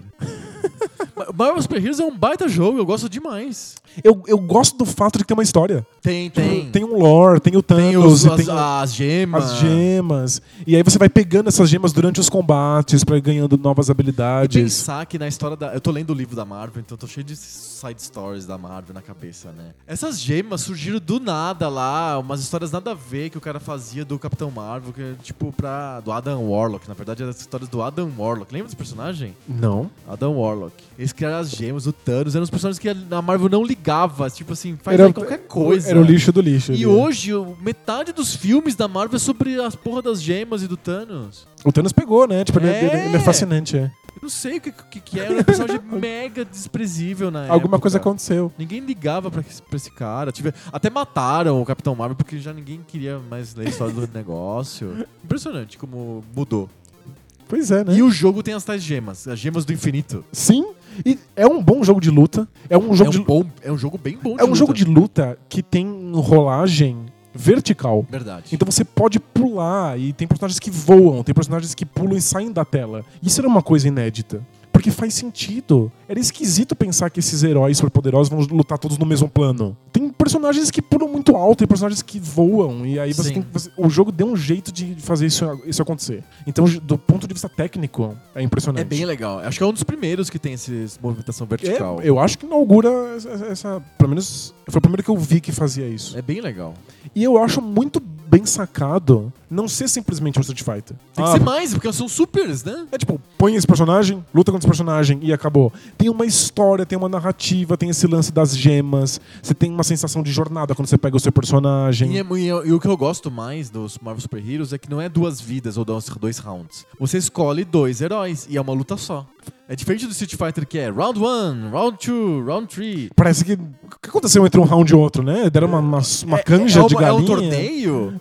No- com os, os super-heróis da Marvel não dá pra ser um torneio, não é um tipo um UFC da Marvel, não. Tem que É, ser um. A gente se uma pegando na história porrada épica. mesmo, assim. é. Exato. Então é um- tem dois, você tem dois heróis que você escolhe e você tem que ter, manter os dois. E você pode trocar o herói, isso é muito legal. Tem uma sensação de que é épico mesmo. Aham. De que esses caras foram parar no mesmo universo, eles estão realmente lutando e tem uma história por trás disso. Eu acho um jogo muito bem feito. É muito bom. E não é a escolha óbvia. Não é a saída óbvia. Tipo, ah, eu tenho que fazer um jogo de luta, eu tenho esses personagens aqui. Ah, faz um torneio, que nem a Tartaruga Ninja. É, então, a, a ideia do Marvel Super Heroes é muito ousada pro gênero. E sabe que tem outros jogos de Super Nintendo, Mega Drive com o negócio das gemas, né? Tem o Infinity Wars, o Super Nintendo. Gente, essas gemas pegaram mesmo, né? Pegou mesmo, e era um negócio que o cara lá, o, sei lá, o Jim Starlin fez quando tava no banheiro, assim. Quadrinho é foda. é complicado. Eu, Lanterna Verde, o cara tava voltando pra casa e falou assim: Caramba, preciso entregar um herói amanhã. Aí ele olhou pra fora do trem, tinha um cara com uma lanterna. no trem, é. Aí ele falou: Ah, eu vou fazer um cara que tem essa lanterna. E Vai ser verde. E pronto. que ridículo. Esse é o teu número 3, então, é o Marvel Esse- Super Heroes. Marvel Super Heroes. Legal, vou pro meu número 2. E a gente falou, ó, eu falei de jogo de X-Men, do Spider-Man, do Homem-Aranha, do Punisher, do Justiceiro. Você falou do Silver Surfer, do Marvel Super Heroes. E qual que foi o outro jogo? O, O X-Men do o X-Men arcade. do arcade também. A gente só falou da Marvel. Vai ser o meu primeiro jogo não Marvel da lista. É esse jogo meu número 2, que eu tô falando do Batman do Nintendinho. Do Nintendinho. Do Batman do Nintendinho. É só pela trilha sonora, né? A trilha sonora é fantástica, eu já falei isso em vários episódios. É a melhor trilha de videogame, provavelmente de todos os tempos. É melhor que a do filme, eu sempre falo isso: que o- a trilha do jogo do Batman é melhor do, do que as trilhas dos filmes do Batman. E muito melhor que dos Batmans modernos, que a música você nem sabe o que tá acontecendo. É coisa mais genérica. Super genérico. A ba- música é muito boa, mas o jogo também é muito bom. É um excelente jogo de plataforma, não tão rápido quanto o Ninja Gaiden, mas Super lento, aliás. é Aliás, ele, ele é mais pro lento mesmo, e com poucos inimigos, inimigos, mas ele, aquilo vai crescendo em você, ele fica difícil, a- a- os chefões são bem difíceis. Acho que a única crítica é que é um jogo relativamente curto, acho que ele tem 5, 6 fases no máximo, mas é- o jogo é difícil, então é- não é tão fácil você chegar na quarta fase, por exemplo.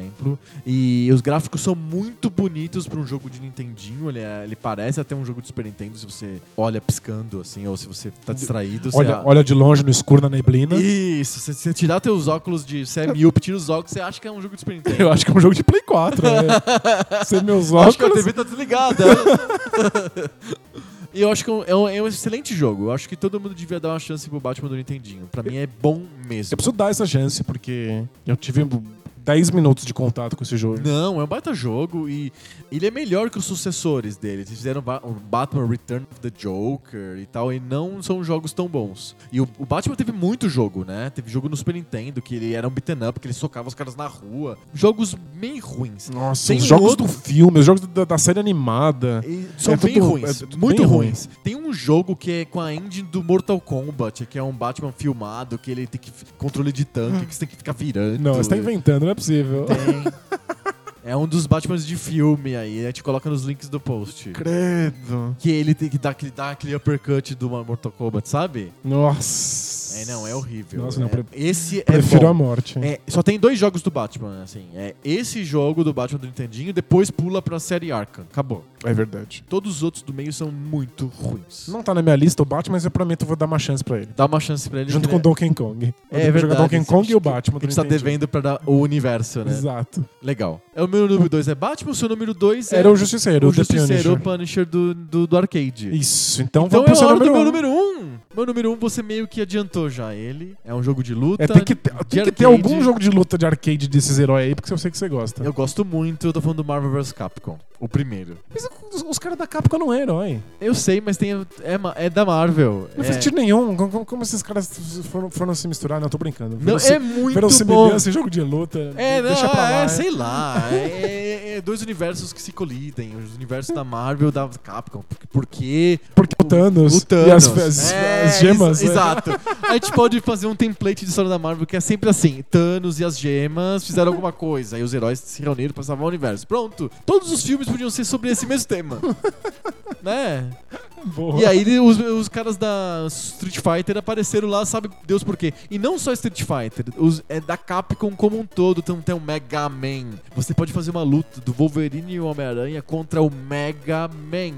É, é tão ridículo. É um tão Mega Man absurdo. minúsculo, uma Mas é mó criança legal, que grita é- e é tão É, legal. o Mega Man é muito legal nesse É jogo. muito legal. Então, o Mega Man é legal. Os, todos os Strider, os, sei lá, os, os personagens estranhos que eu nem sei quem são, de jogo japonês que nunca veio pro ocidente, tem lá no Marvel vs. Capcom.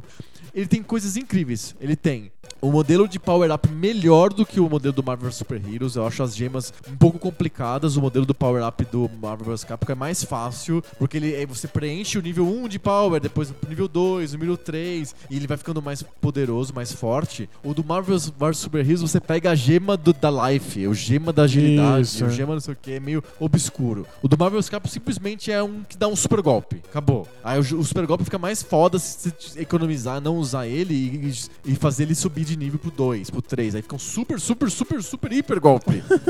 Porque tudo no jogo é, É, super. é ultra, é, é- É uma gritaria. As magias são absurda. gigantes.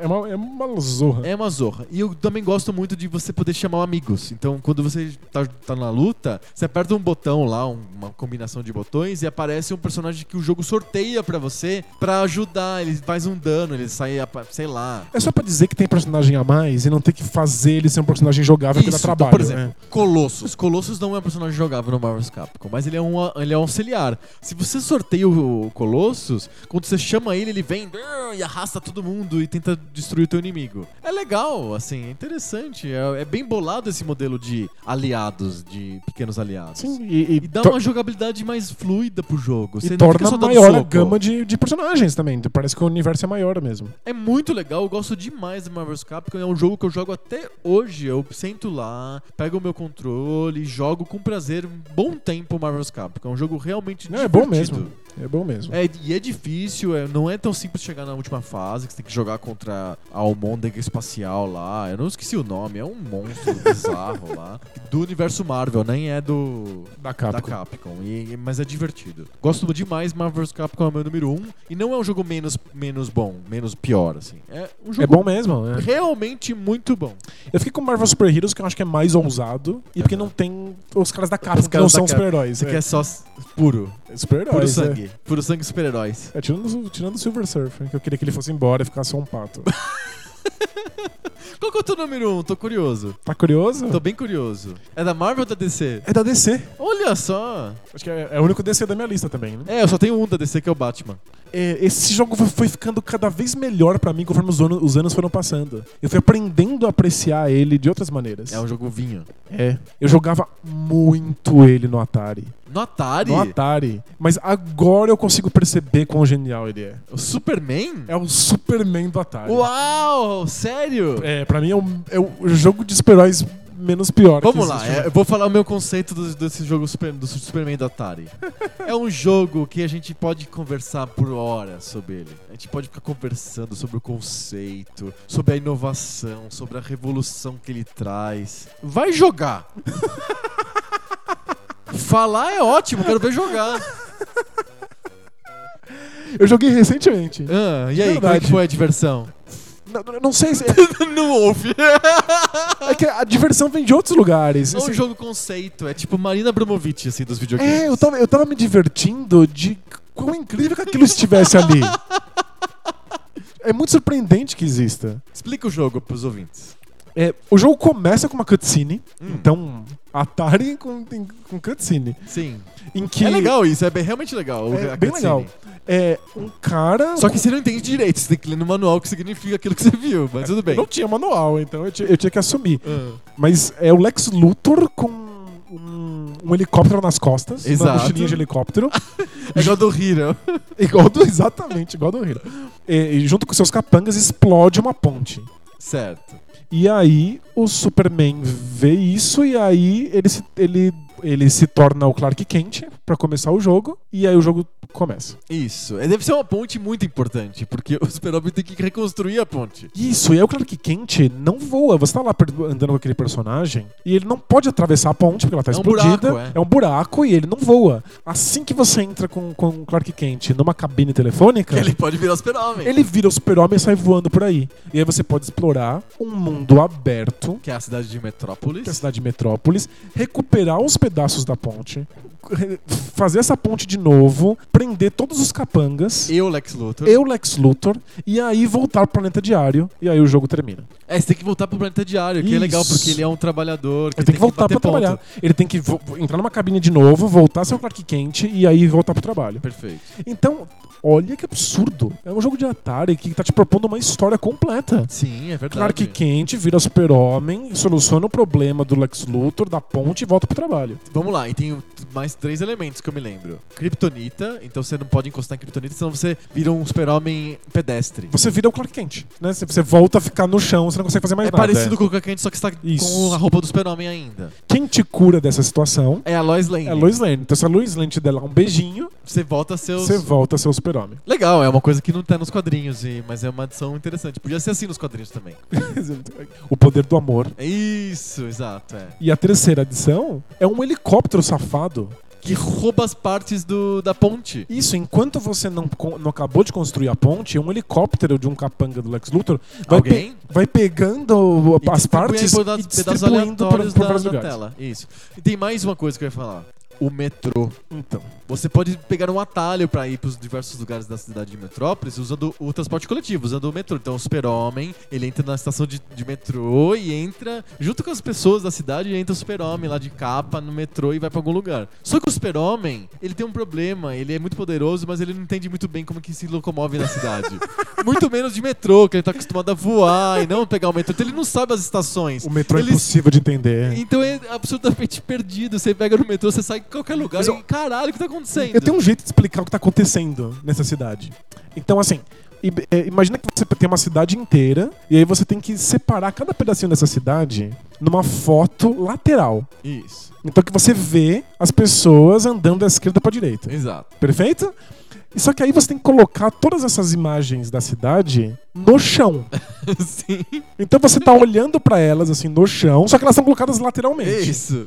Só que se você andar pra cima daquela, imagina que são folhas sulfite. Isso. São fotos mesmo. Foi uma foto dos anos Isso. 80. São foto, fotos sulfite com, com uma- um- a imagem lateral que você botou no chão, todas elas montando a Um cidade monte de inteira. cartão postal da cidade. Isso. assim. Só que você montou um quadradão gigante, assim, que é a cidade toda. Então, se você chegar no- na parte de cima de uma das fotos, começa a próxima foto. Isso, não é? Não, você não tá indo pro espaço, pro, pra estratosfera, quando você voa pra cima. Você vai pra outro pedaço da cidade. Isso é a próxima foto. Então é assim que funciona o super-homem. É bem confuso. Se ele voa pra cima, ele não vai pro céu, ele vai pro chão da próxima foto. Então, se ele vai pra esquerda, ele não vai de fato pra esquerda, ele vai pra, pra, Pra direita da outra foto. Ele vai pra direita de uma outra foto. Sim. Então ele tá se locomovendo por fotos. Aí quando ele entra no metrô, isso também tá acontecendo. Então depende de qual lado você vai, você vai sair num lado diferente da cidade. É muito estranho. É muito É, estranho. muito estranho. Não É- faz sentido. Não faz nenhum sentido, é muito difícil realmente se deslocomover, mas eu sei como é ser o Clark Kent nesse jogo. Ele não faz nada, você se sente impotente. Você entra na, na cabine telefônica, você sabe, você se sente o super-homem, ele voa. E voa, é a mecânica do voo é gostosa. É gostosa, tem uma física. Você carrega esses pedaços de ponte, você arrasta os, ini- os inimigos pra dentro da prisão. Nada machuca ele, nada dá dano. Ele nunca se ferra. Ele é o super-homem. É um jogo que faz me sentir E não mais um morre, ele não tem super-homem. vida, não tem energia, não tem nada. Não tem nada, não tem como falhar. Você sempre ganha. É um jogo, é um jogo moderno, você sempre termina. Gente, é um dia na vida do super-homem. Como é que ele vai falhar? é verdade. É isso, vai dar certo. Ele, você tem lá quanto tempo você quiser. É verdade, ele não tem um marcador de Não tempo. tem nada acontecendo. Você, quando você conseguir, você prendeu todo mundo, co- reconstruiu a ponte e pronto. Conta pontos pela sua velocidade. É só isso. É um jogo que realmente me faz sentir super poderoso. É um time challenge o, su- o jogo do super-nome do Atari. É isso. As pessoas podem competir quem até fecha mais cedo. Com vários graus de dificuldade que envolvem a distância. Ah, o helicóptero pegar o toda hora, Um helicóptero, a quantidade de inimigos que você tem que prender. a quantidade de kryptonita que tem na tela. Isso, quão espalhados ficam os pedaços da ponte. É um jogo muito fora da curva do que a gente via no Atari. Eu acho muito inteligente, muito interessante. Ainda é impressionante de ver ele, ele- ele jogando. E, e sabe o que é, é muito fascinante? Tipo, se a gente for jogar agora o jogo do Atari, ele deixar de boca aberta. Como esses pixels parecem o que eles representam. Você bate o olho, sabe que é o Clark Kent, sabe que é o Super-Homem, sabe que é o Lex Luthor, você sabe O que é a Clark Lois Kent é Lane. especialmente engraçadinho.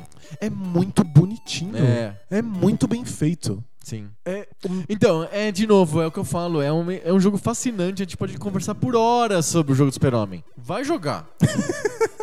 Vai lá jogar. Quero ver. mas se você pensar quão fascinante é que esse jogo exista, vai ser divertido. É, pensando assim, es- acho que sim. Mas eu não consigo. Acho que eu não consigo me divertir com esse jogo. Você fechou esse jogo? Já. Muitas duzentas de vezes. vezes. né? Ele é o jogo do super-homem. Você sempre ganha. É, mas eu jogava milhões e milhões de vezes. E continuar achando fascinante mesmo eu, assim. eu continuava achando fascinante, eu decorava a cidade. Que não faz nenhum sentido, porque ela tá- são folhas sulfite colocadas no chão. não faz nenhum sentido. O jogo é, é muito, muito fascinante teoricamente ou conceitualmente. Acho que na prática ele não, não atinge, ele não chega a ser um jogo. Ele é um conceito. é o melhor simulador de super-homem já feito nos Isso, videogames. ele é um simulador de super-homem. Porque s- senão você tem os beaten ups, Que ele apanha do que mendigo. é a do mendigo, ou você tem ah, o- os jogos do 64, em que ele tem que ficar voando dentro de argolas. Que ele é um, um bicho de circo. Ele é um cachorro de, de circo. Exato. Tem que pular dentro de argolas. Gente, não, Tá vendo? não faz sentido. Esse é o melhor jogo do Super-Homem e é uma simulação real de Não, um, eu de um- concordo de que um não seja o super-herói. melhor jogo do Super-Homem. Ele é uma boa simulação. Se ele é divertido, já não sei, mas que ele é um excelente conceito, é. Parabéns. Boa. Parabéns pela opção da Atari. Eu queria saber quem fez esse jogo, né? É que é da Atari, não tem. não- é, se fosse da Activision, a gente saberia certinho. Como é da Atari, ninguém sabe. Mas é, é genial. É, talvez seja o melhor jogo de Atari. Será? É, acho que sim. Uau, essa é uma opinião forte. e não tá na tua lista, não tá no teu high five de jogos de Atari. Você fala isso agora só. É porque ele tá, ele tá crescendo em mim, sabe? Ah, Cuidado! é Alien, né? é Alien. Vamos pras cartinhas? Vamos? Cartinhas! Cartinhas. Cartinha.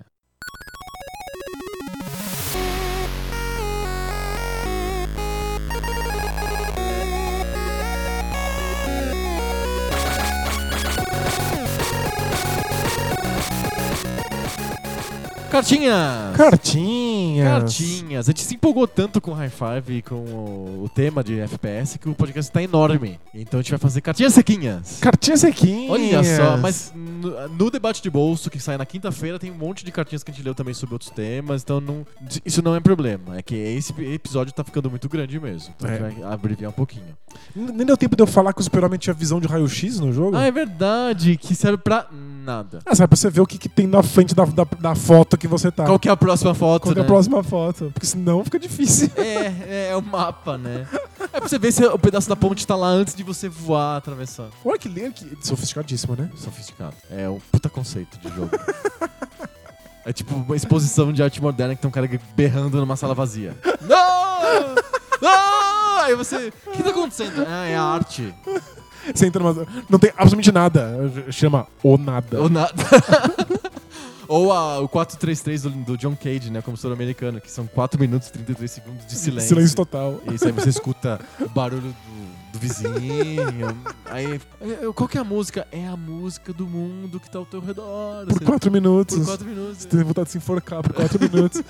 Enfim, é- eu acho um excelente jogo nesse sentido. Tá vendo? Botar junto com a Marina Abramovic, com o John Cage. Fantástico, Superman do Atari. Três cartinhas que a gente separou aqui. Todas sobre o nosso high five. A gente fez um. A gente fez o, a gente- o tema foi sobre pa- trapaça, né? Sobre cheats, né? Sim? Mas as pessoas gostaram mesmo foi do High Five que a gente falou sobre as piores coisas que o mundo da indústria cultural fez sobre videogames. Vamos lá. o Felipe mandou pra gente uma cartinha dizendo que ele ficou um pouco chateado quando a gente falou mal das revistas porque a Super Game Power fez parte da infância dele. Eu falei, era, era- era melhorzinha mesmo. Ele disse que ele teve épocas ruins a Game Power, mas é a única revista que pro Felipe tem um valor nostálgico. E ele, eu tô falando, assim, lendo essa cartinha, não só pra trazer a opinião do Felipe, mas também porque ele deu uma dica. Tem um documentário que o, UOL, a- o pessoal do UOL fez sobre a revista da Super Game Power, so- a, a equipe que fez a revista, etc. E ele, co- ele coloca aqui que é interessante ver o, o nível de amadorismo da Ah, revista. sem dúvida. Mas eu, eu fiquei, eu fiquei- eu prometi voltar pra essas revistas pra ver se elas ainda são minimamente interessantes hoje. Ai, ai, não. É Vou- pior. Vamos descobrir. Deixa na memória. Eu já vi. É, não, é, bem- é bem doído mesmo. Dói muito. Assistam um documentário que mostra o amadorismo da revista. Não leiam a revista. É, tipo, vamos dar essa colher de chá pro, pro pessoal que fez a revista. Tá bom. O Cláudio Gaspari mandou também cartinha pra gente dizendo que sobre aquele caso da revista que foi traduzida no Google Translate, Sim. é, ele, o, o Claudio escutou um podcast, ele não sabe qual, qual foi, em que um dos convidados ele trabalhava na revista, nessa revista que co- copiava as coisas e Tá tal. Uau. E ele revelou que fazia exatamente isso, e tinha um motivo pra isso.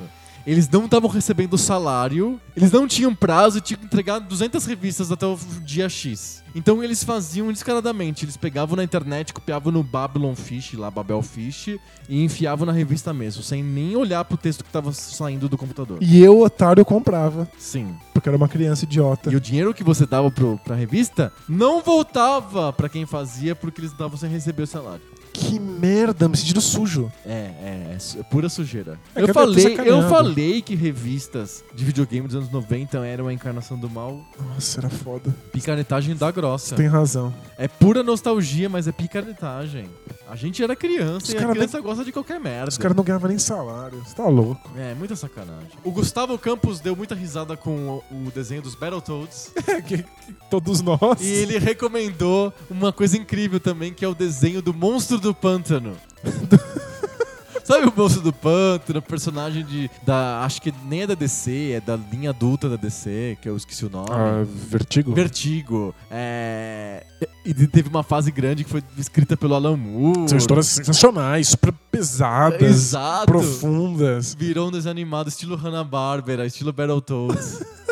Assistam lá. Todos esses links, que- esses vídeos que eu falei, o documentário do UOL e o vídeo do Battletoads o- o- e do Monstro do Pântano, estão nos links do post, mas também estão no comenta- nos comentários do post anterior, que o pessoal foi colocando lá no, no Lá do site lá do B9. B9. Então entrem lá também, tem, tem- também tem os vídeos pra vocês assistirem.